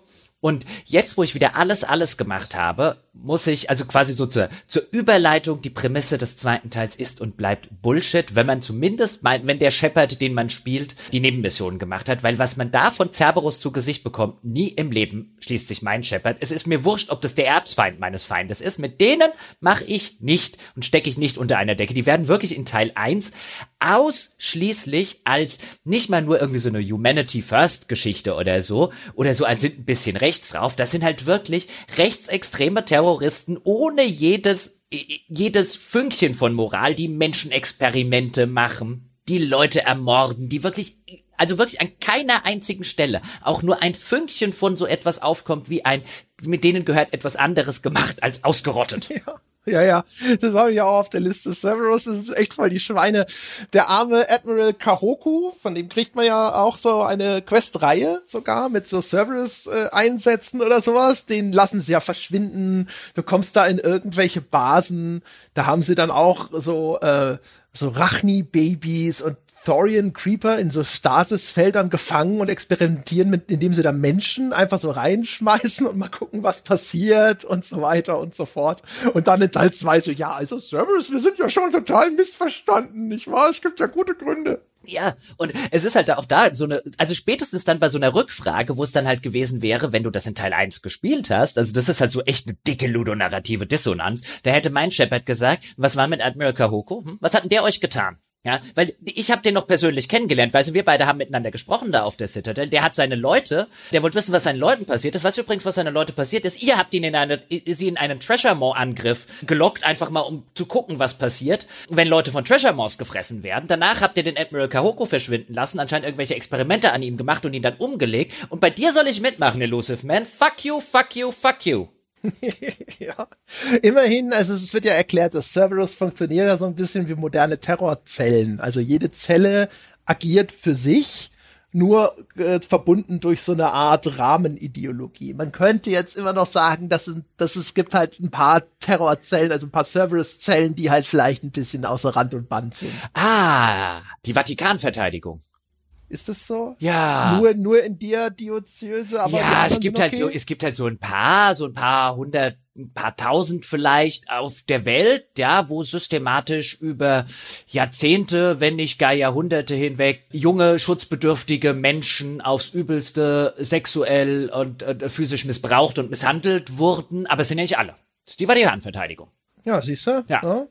Genau. Ja, funktioniert good, halt bei mir nicht. People also, on both sides. Ja, funktioniert halt leider bei mir. Also das ist halt wirklich so ein, also ich bin da jetzt auch, weil Mass Effect 2 in viele an, andere Hinsicht halt einfach geil ist, bin ich halt bereit, diese Kröte zu schlucken. Aber es ist halt echt schon, ich habe mich beim ersten Mal spielen gefragt, warum? Und ich frage mich auch jetzt wieder. Warum? Also weil sie es vielleicht noch nicht wussten, ne? Dass sie nur, vielleicht hatten sie einfach noch nicht den Plan gefasst, dass du da bei Cerberus anrufst. Ja, ja, den, also den Plan, ich meine, warum machen sie dann im zweiten ausgerechnet Cerberus? Ich verstehe, dass sie dich dann außerhalb der, der, des Militärs und des Konzils und so weiter haben wollen. Den ganzen Teil verstehe ich. Aber dass du ausgerechnet die Organisation nimmst, die beim gründlichen Spielen de deines direkten Vorgängers einfach völlig raus ist aus der Verlosung, das, ich verstehe es nicht. Die haben sich ja auch gedacht, das spielt doch keine Sau. ja, aber hast du die Mission mal gesehen? Hast du den Marco mal gefahren? Das, ja, das hat doch keiner gespielt. Es ist, es ist halt wirklich bizarr. Also das ist halt wirklich, die, die, die sagen wirklich, und jetzt schließt du dich den Nazis an, oder? Weil muss ja. Und dann so ich so, nee, muss nicht. Ja, ich meine, das ist halt jetzt, um beim Star Wars Beispiel zu bleiben, jetzt spielst du halt mit dem Imperium. Ja, aber es ist halt echt kein Star Wars Beispiel. Also das, was sie echt machen, ist halt, und danach kommen sie dir ja mehr oder weniger auf die Tour ein. Ja, aber bei Cerberus sind ja nicht alle schlecht. Also weißt du, beim Adolf war ja auch nicht alles scheiße und so. Das ist wirklich ja. die, die, das ist wirklich die, die Tour, auf die sie dir kommen. Ich, nein, ich will das jetzt nicht vergleichen, bevor sich jetzt jemand aufregt oder ärgert. Ich bin der Meinung, Cerberus hat Top-Autobahnen gebaut. Ja, super. Ja, und ja? da gibt's bestimmt auch Zellen und Leute, weißt du, wie den Jacob, den man dann kennenlernt, auch die Miranda, die man kennenlernt, ist ja nicht ganz so schlimm und so weiter, wo ich mir trotz, wo ich mir halt auch denke, ja, in jeder von solchen Arschlochorganisationen gibt's eigentlich nette Kerle. Das entlässt die ersten sich aus ihrer Verantwortung für so eine Arschlochorganisation zu arbeiten und es entlässt B mich nicht aus der Verantwortung, garantiert nicht für so eine Arschlochorganisation zu arbeiten. Es gibt bestimmt total nette Leute der AfD. gibt's bestimmt, also die halt einfach politisch halt ein bisschen da sind, aber ansonsten nette Kerle, super Väter, tolle Kumpels und so weiter, aber es entlässt niemanden aus, oder mich persönlich nicht aus der Verantwortung, trotzdem nicht in denen ihrer Bande mitzumachen. Also, weißt du, mein Shepard betont immer, dass er nicht für Cerberus arbeitet, ja. Ich bin vielleicht von Cerberus wieder zusammengebaut, von Cerberus wieder finanziert, von Cerberus mit einem Schiff ausgestattet, von Cerberus mit einer Crew versehen, von, aber ich arbeite halt echt nicht für Cerberus. Ah, die Philipp Amthor Verteidigung. Siehst du? Ja, also da ist auf ganz vielen Ebenen, da geht einiges ab. Ja, das ist nicht, äh, das ist nicht so einfach. Ja. Du schaust da wieder sehr oberflächlich drauf. Die Philipp Amthor Verteidigung mit dem Friedrich Merz Gambit. ah, die Friedrich Merz Variante. Ja, sehr interessant, Herr Peschke. Ja, aber mein Shepard ist ja übrigens auch so drauf, ja. Da, da merkt man übrigens, so, so passiert das, ja. So muss, so muss man sich die, so muss man sich das eigene Hirn retconnen, ja. Ja, das heißt so die ganze, ja, nee, ich habe mit denen nichts zu tun, aber als Geldgeber als, sind sie schon ganz praktisch. Und äh, was soll ich machen? Ich muss hier die Galaxis retten. Ich da kann da nicht so wählerisch sein. Ich würde es ja auch mit dem Council machen, aber wenn sie wüssten, ja, ja, ist auch da übrigens wieder. Also angesichts dessen, dass du ja immer noch ein Spectre bist und der absolut hoch angesehen nach diesem Battle of the Citadel und so weiter. Und dann wirst du abgeschossen, dann bist du mal zwei Jährchen tot. Ja, dann kommst du wieder und sagst, hier, ich bin übrigens Hallihallah, ich bin wieder da. Anstatt die sagen, super, unser bester Spectre ist wieder da. Wir mussten nicht mal einen Cent ausgeben, um den hier wieder klar zu machen. Klar kriegst du wieder dein, kriegst du wieder eine Normandy und ein Schiff. Geh mal wieder gucken, was da draußen los. Sagen die, ja, was bist denn du jetzt hier? Also, ja, ey, sorry, ne, jetzt, oh, Weißt du auch, was das für ein Papierkram ist, dass du wieder lebst? Ey, ja, und äh, also echt, das, das, das Council ist echt wie der Hamburger Sportverein. Also das neue Council ist genauso scheiße wie das alte. Ja. ein paar Jahre heißt, das ist jetzt der neue HSV und dann stellst du fest, ah ja, so ist er wieder. Sorry, liebe HSV-Fans, aber das ist, ist halt eine, eine immerwährende, ah, nee, sind immer noch nicht besser. Ach, schön. Ja, dann, dann haben wir also Mass Effect 1 damit durchgespielt. Herr Gebauer, wie sehen Sie denn diesen ersten Teil der Trilogie aus heutiger Perspektive, samt und sonders im Rückblick?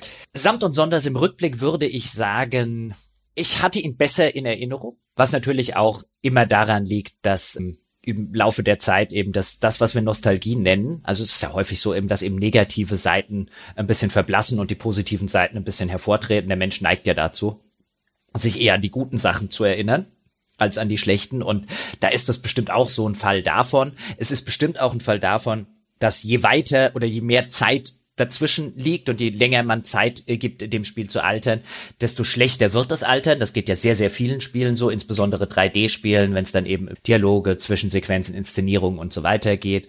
Das Spiel ist spielerisch immer noch nicht gut, nachdem obwohl es jetzt deutlich besser ist, gerade das, das Shooter-Gameplay, die Makrofahrten, insbesondere über die Planetenoberflächen, sind immer noch ein Graus. Das Spiel hätte nach wie vor ein richtig gutes Remaster verdient. Das hätte verdient, dass man dran geht und eben aus den wirklichen dicken Schwachstellen, die gar nicht mal welche sind, wo man jetzt tief irgendwie in die Erzählung und das eigentliche Kunstwerk oder so eingreifen müsste. Und wenn dann dann gerne mal auch Leute vom Hersteller erzählen, ja, wir wollten das ja im Urzustand bewahren, dann sage ich halt so Bullshit. Weißt du, es ist auch im Urzustand bewahrt oder ist es nicht im Urzustand bewahrt, wenn ich wenn ich äh, bei irgendeinem Roman, weißt du, auch noch den Tippfehler oder so übernehme. Das muss halt alles nicht unbedingt äh, sein. Im Gegenteil, wenn ich den neu auflege, dann kann ich solche Sachen gerade ziehen. Das ist nicht Teil des Gesamtwerkes oder so. Insofern bin ich nach wie vor der Meinung, dass gerade Teil 1, dass da eine große Chance verpasst wurde, einem absoluten Meilenstein des Geschichtenerzählens ein angemessenes Remaster zu geben. Ich finde, als Remaster ist es, wenn ich ehrlich bin, eine ziemliche Enttäuschung,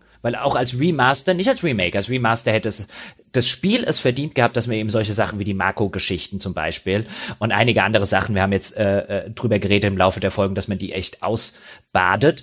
So ist es ein gutes Spiel, das einige Sachen wie das Lore und so weiter, auch da will ich jetzt gar nicht näher ins Detail gehen, nach wie vor großartig machen, als ich am Ende wieder auf Ilos mit der KI geredet habe. Das ist halt, wird halt immer einer der großen Momente meiner äh, Spielerlaufbahn bleiben und insbesondere erzählerisch ist das nach wie vor eines der Leuchtturmspiele, aber mit sehr, sehr vielen aus heutiger Sicht sehr, sehr offensichtlichen Schwachpunkten, so dass ich unterm Strich mich, glaube ich, nicht dazu durchringen könnte, es immer noch so als ein, als ein Meisterwerk zu bezeichnen, aus heutiger Sicht in seiner Zeit und im Kontext seiner Zeit auf jeden Fall. Auch das sieht man aus heutiger Sicht durchaus, aber es ist halt nicht so eine, was ist keine Mona Lisa um das zu sagen, die halt quasi auch bis heute noch genauso strahlt wie damals, als sie erschaffen wurde. Das muss es auch nicht sein, das meine ich gar nicht, äh, meine ich gar nicht negativ. aber es wäre nicht die Sorte Spiel, glaube ich, bei der ich jetzt sagen würde, boah, wer dann da noch, wer das noch nie gespielt hat, nur für dieses Erlebnis, ohne den Teil, der nachher noch kommt, muss man das machen. Das wäre aus heutiger Sicht eher sowas, wo ich jetzt sagen würde, ja, der erste Teil hat seine Längen, bleib dran, halte durch, beiß dich ein bisschen fest. Es wird der Zeitpunkt kommen, wo du wahrscheinlich weniger Bock drauf hast oder so, aber hinten raus lohnt sich's einfach. Das hätte ich vorher, hätte ich, habe ich die, die Trilogie immer ein bisschen frontloaded empfunden, immer so als Mass Effect 1 den Höhepunkt auf erzählerischem Niveau und dann spielerisch den, den zweiten Teil, der besser war und eher hinten mit dem Dreier abfallend.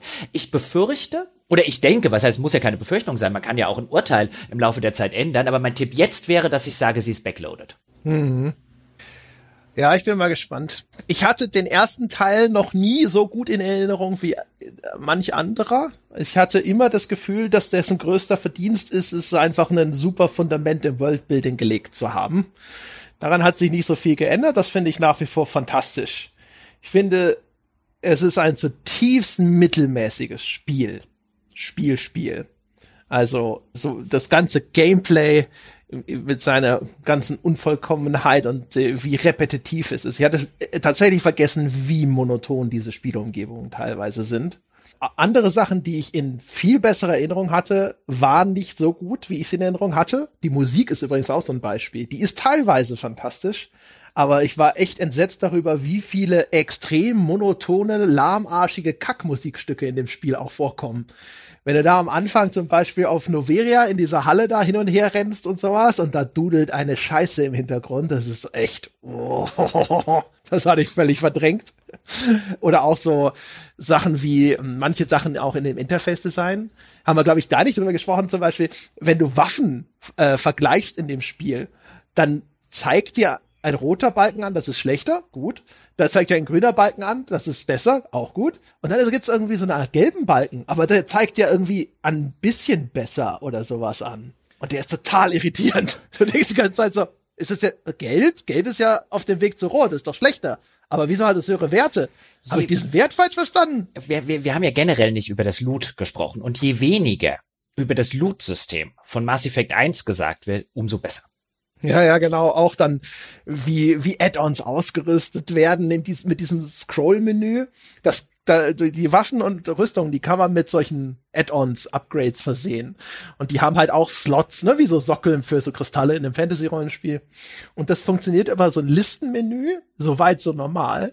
Aber du scrollst dies, also wenn du das aufrufst, dann ist, bist du schon auf dem ersten Sockel. Und wenn du anfängst zu scrollen, veränderst du, was in diesem Slot ausgerüstet ist. Und aus diesem Menü kommst du nur raus, indem du bestätigst. Und wenn du jetzt also runterscrollst, findest aber nichts Besseres, musst du dann erst wieder ganz hoch scrollen mhm. zu dem, was ursprünglich ausgewählt war, um das Upgrade und, zu behalten. Und das sind halt alles diese Kleinigkeiten, wo ich jetzt echt sage, also wo der Kritiker in mir, nicht der Mass Effect Fan, aber der Kritiker in mir sagt, ey, wenn du noch mal auch für so eine alte Trilogie teilweise, wenn du dann noch mal Vollpreis Asche sehen willst, sind das Sachen, von denen ich erwarten kann, dass du sie dort rausnimmst, insbesondere wenn du an eine an eine so beliebte und so hoch angesehene Geschichte dran gehst. Das hier ist einfach, also das Remaster des ersten Teils ist ein Money Grab und nichts anderes und das ärgert mich halt als ein Spiel, das es verdient hätte, dass man genau solche Sachen halt einfach verbessert rausnimmt, damit es auch für eine Gruppe von Menschen noch genau diese Faszination entfalten kann, die es mal für mich entfalten äh, hat in einer heutigen Zeit oder in fünf Jahren oder wann auch immer. Und das ist halt einfach, das ist halt einfach nicht mal ansatzweise genug.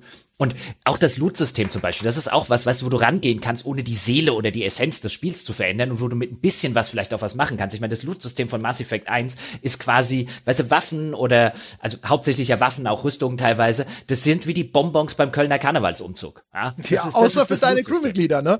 So, Menschenrüstung, bläh, aber dann so, ja, gibt's hier auch mal, gibt's auch Quarianer-Rüstung ja, mal zwischendrin? Ja, das sind aber wie die, weißt du, wie die kleinen Chio-Chips-Tüten, die nur auf die andere Seite geworfen werden. Ja, ja, genau. das ist, aber das ist, das ist halt ein dampfender Haufen Scheißdreck. Finde ich das schlimm? Nee nicht, nicht wirklich. Es ist halt auch nicht gut. Und äh, weißt du, in gut wäre gewesen, dass man auch irgendwann mal sowas wie einzigartige Gegenstände, besonders coole Waffen, besonders coole Rüstungen, nix, nix davon interessiert sich dieses Spiel. Da war vielleicht auch damals keine Zeit oder so. Da hätte man auch ein bisschen was einbauen können, auch nachträglich. Auch das ändert nichts an der Essenz des Spiels. Man noch die ein oder andere neue kosmetische Sache oder sonst irgendwas. Aber nein, null, no. Doch, es hätte es besser gemacht, aber es ist ja nicht mit der Originalerfahrung. Ja, genau. Dann erlebst du es nicht mehr, ja. Dann kannst du nicht mehr nacherleben, erleben, wie ja, hier ja. eine, eine fantastische Science-Fiction-Welt, die da aufgebaut wird und ein jetzt so samt und sonders dann doch eigentlich ziemlich gutes Writing dieses zutiefst mittelmäßige Spiel auf, äh, auf eine höhere Ebene heben. Ja, ja, ja? Okay. Das musst du nachempfinden können. Ja, okay. Dann, also das ist, als würde mir jetzt zum Beispiel jemand, ähm, äh, ein Filmbuff oder so sagen oder irgendwie, was Warner Brothers würden mir sagen, ja, wir machen jetzt wieder quasi, es gibt ein Remaster von Citizen Kane, aber bevor du ins Kino gehen darfst, musst du dir erstmal vier Zähne ziehen lassen, ja, und wochenlang in irgendeiner Kohlemine oder so arbeiten, ja, um dir die Lunge zu versauen oder so, damit du auch nachvollziehen kannst, ja, welche, welche Form von Eskapismus das damals für körperliche Wracks von Arbeitern gewesen ist. Ja, genau. Es muss auch jemand in deiner Wohnung rauchen, damit ja. du die damalige Kinoerfahrung Ja, hast. genau. Nur das alles mitkriegen kannst, ja, wie das damals war, sich auf sowas anderes einzulassen. Hm? Ja, genau. Je nach Alter des Films wird auch zwischendrin kurz eine Pause gemacht, um die Filmrolle zu wechseln. Ja, ja, natürlich. Oder du wirst bei den Krieg eingezogen. Ein Kratzer auf dem Zelluloid. Ah, ja, digital nicht entfernt. Total so authentische, ja, total authentische Erfahrung. Ja, vielleicht kommt auch mal irgendjemand und haut dir voll aufs Maul oder so, weil das ist ja auch mal früher in Kinos vielleicht gerne passiert. mal, wer weiß das schon. ja, ja, wie gesagt, also ich hatte das schon in Erinnerung als der Teil ist halt eher so gut bis sehr gut, hatte den als Meisterwerk noch nie auf der Karte. Und daran hat sich jetzt nichts nach oben bewegt, ehrlich gesagt. Sie haben schon ein bisschen gebügelt. Also die Erfahrung ist tatsächlich frustfreier und flüssiger, als ich das in Erinnerung hatte auch. Das ist schon ganz nett. Und es hat schon so, es hat so ein paar Kleinigkeiten gehabt, die fand ich sogar besser, als ich sie nenne. Also ich dachte eigentlich auch immer, die Marco-Mission total scheiße und jetzt vielleicht auch wegen, weil sie ja da auch ein bisschen was gemacht haben, hatte ich ja erzählt, so, einen kleinen Mehrwert haben, der hatten die für mich schon. Einfach diese Planetenerkundung und so weiter. Das fand ich eigentlich ganz schön. Es war natürlich in, in dieser Masse und in dieser Uniformität dann unterm Strich halt einfach, aber dass, dass es sie gab an sich fand ich schon irgendwie ganz schön. Das hätte ich vorher, glaube ich, nicht prognostiziert. Also gemocht habe ich sie nicht. Ich finde halt, unterm Strich bleibt halt bei mir immer echt die, die, dieses Gefühl, ich glaube, ich hatte es ganz am Anfang der Folge schon mal gesagt, weißt du, als wär's, als würdest du, hättest einen Unfall gehabt, weißt du, und wirst mit einem Oberschenkel, Hals, Schienbein und Knöchelbruch ins Krankenhaus eingeliefert, wirst sofort in den OP gerusht, wachst irgendwie wieder auf und äh, freudestrahlend erzählt dir irgendwie der Arzt, der hat deinen Schienbeinbruch gepflegt. Und du so, was ist mit dem Rest? ja. Ja, was ich, und ich hatte die, die Entscheidung teilweise auch cooler in Erinnerung. Jetzt so, wenn ich hier nochmal, auch wenn ich so, ich hatte irgendwie in Erinnerung, dass es irgendwie damals auch viel mehr Spaß gemacht hat, so diesen Renegade Shepherd zu spielen. Und das war wahrscheinlich einfach, weil es damals einfach auch noch viel neuer und aufregender war. Ne, auf diesem Inszenierungsniveau so oft irgendwo so ein bisschen mitbestimmen zu können, zu sehen, wie das Spiel drauf reagiert. Und inzwischen kennt man das aus so vielen anderen Titeln. Und jetzt war es häufig eher so, dass ich gedacht habe, so, naja, das ist teilweise schon ganz schön albern, das will ich gar nicht mehr auswählen. Die Rolle, die ich spiele, ist erstaunlich autoritär, also auch, ne, auch von dem, was so dem Shepard dann so als Option angeboten wird, ne, so dieses willkürliche Exekutieren von Leuten, eine Reporterin einfach mal auf die Fresse hauen und so Zeug, wo du so denkst, so, okay, so, hm, das halte ich alles irgendwie aufregender in Erinnerung und das ist garantiert, glaube ich, einfach dem zeitlichen Kontext geschuldet, dass man da eben das noch nicht so häufig gemacht hat, dass das in, auch, wie gesagt, ne, mit, mit dem Grad an, an Inszenierung, Vollvertonung und so weiter, dass das so möglich war. Und an der letzten Stelle jetzt von mir, bevor du die Herrschaften dann gerne wegen mir nach draußen geleiten kannst oder Gen Teil 2, ja, unserer Mass Effect Madness, nach wie vor werde ich die Fackel von Femshep sehr hochhalten. Also der Durchgang mit Femshep ist so viel geiler als mit äh, dem Mail-Shep. Zumindest auf Englisch. So viel besser. Die Figur funktioniert auch so viel besser, weil sie halt wirklich eine taffe Frau, ohne dass das, das, dass die Tatsache, dass sie eine Frau ist, jemals irgendwie in Frage gestellt wird oder so im Kontext. Aber das ist tatsächlich mal, weil wir häufig drüber reden, weißt du, so taffe Frauen starke Frauenfiguren spielen. Und häufig sind halt starke Frauenfiguren einfach, oder wird, wird das auch gerne mal verwechselt, wir sind einfach halt Kerle mit Brüsten. Also sie, die, weißt du, die im Sinne von, ja, da wird dann quasi das, das männliche Heldenideal genommen und da wird, wird halt einfach ein weibliches Modell und eine Stimme reingepackt. Und das kann man Mass Effect, wenn man will, durchaus nachsagen, dass das, beziehungsweise man muss es ihm sogar nachsagen. Ist nicht faktisch was passiert? Doch, ist faktisch was passiert. Aber was Jennifer Hale, die Sprecherin draus macht, ist halt was anderes. Sie haben halt, sie haben halt einen Sechser im Lotto mit Zusatzzahlen mit, mit Jennifer Hale gezogen und Jennifer Hale gibt halt dieser Figur eine Dimension, die dem männlichen Shepard völlig abgeht. Ja, ich hänge auf ihm fest. Ich kann mein Geschlecht mit Import nicht wechseln und auf den Import verzichten wollte ich jetzt auch nicht. Lad dir ein Safe Game runter. An dem jeder ja, so idiotisch spät. war. Jetzt okay. ist eh zu spät. Zu dem Zeitpunkt, wo wir hier sprechen, bin ich schon zehn Stunden in Mass Effect 2 mit meinem Typen unterwegs. Da wird jetzt nicht nochmal zurückgerudert. Ja, ja, okay. Also weiterhin taffe, coole Frau und Klappspaten retten die Welt. Mal gucken, wie es weitergeht. ja, ganz genau. Ja, da können auch Sie gespannt sein, meine Damen und Herren. Wir werden uns jetzt als nächstes Mass Effect 2 vorknöpfen und dann sind wir gespannt, ob da die wohligen Erinnerungen an diesen Teil nachzukorrigieren sind oder ob wir sagen, oh Gott, ist ja noch besser. Das wäre ein guter Wein, den wir da aus dem Keller geholt haben. Das ist nachgereift. So was machen Sie heute gar nicht mehr. Also ich finde das bislang alles. ziemlich geil. Ja, ja. Oh, doch, doch. Also ich finde, ich fand Massive, also ich, ich glaube, was es gibt ja so diese Filme, die kann man eigentlich einmal im Monat gucken, weißt du, sowas wie für, bei mir jetzt sowas, keine Ahnung, Jagd auf Roter Oktober oder so, den kann ich immer gucken. Und wenn, wenn mir langweilig ist, ich glaube, Mass Effect 2 ist so ein Spiel, das kann ich einfach immer spielen. Warum auch immer. Weil werden wir drüber reden müssen, aber ich finde es schon wieder, ist saugeil.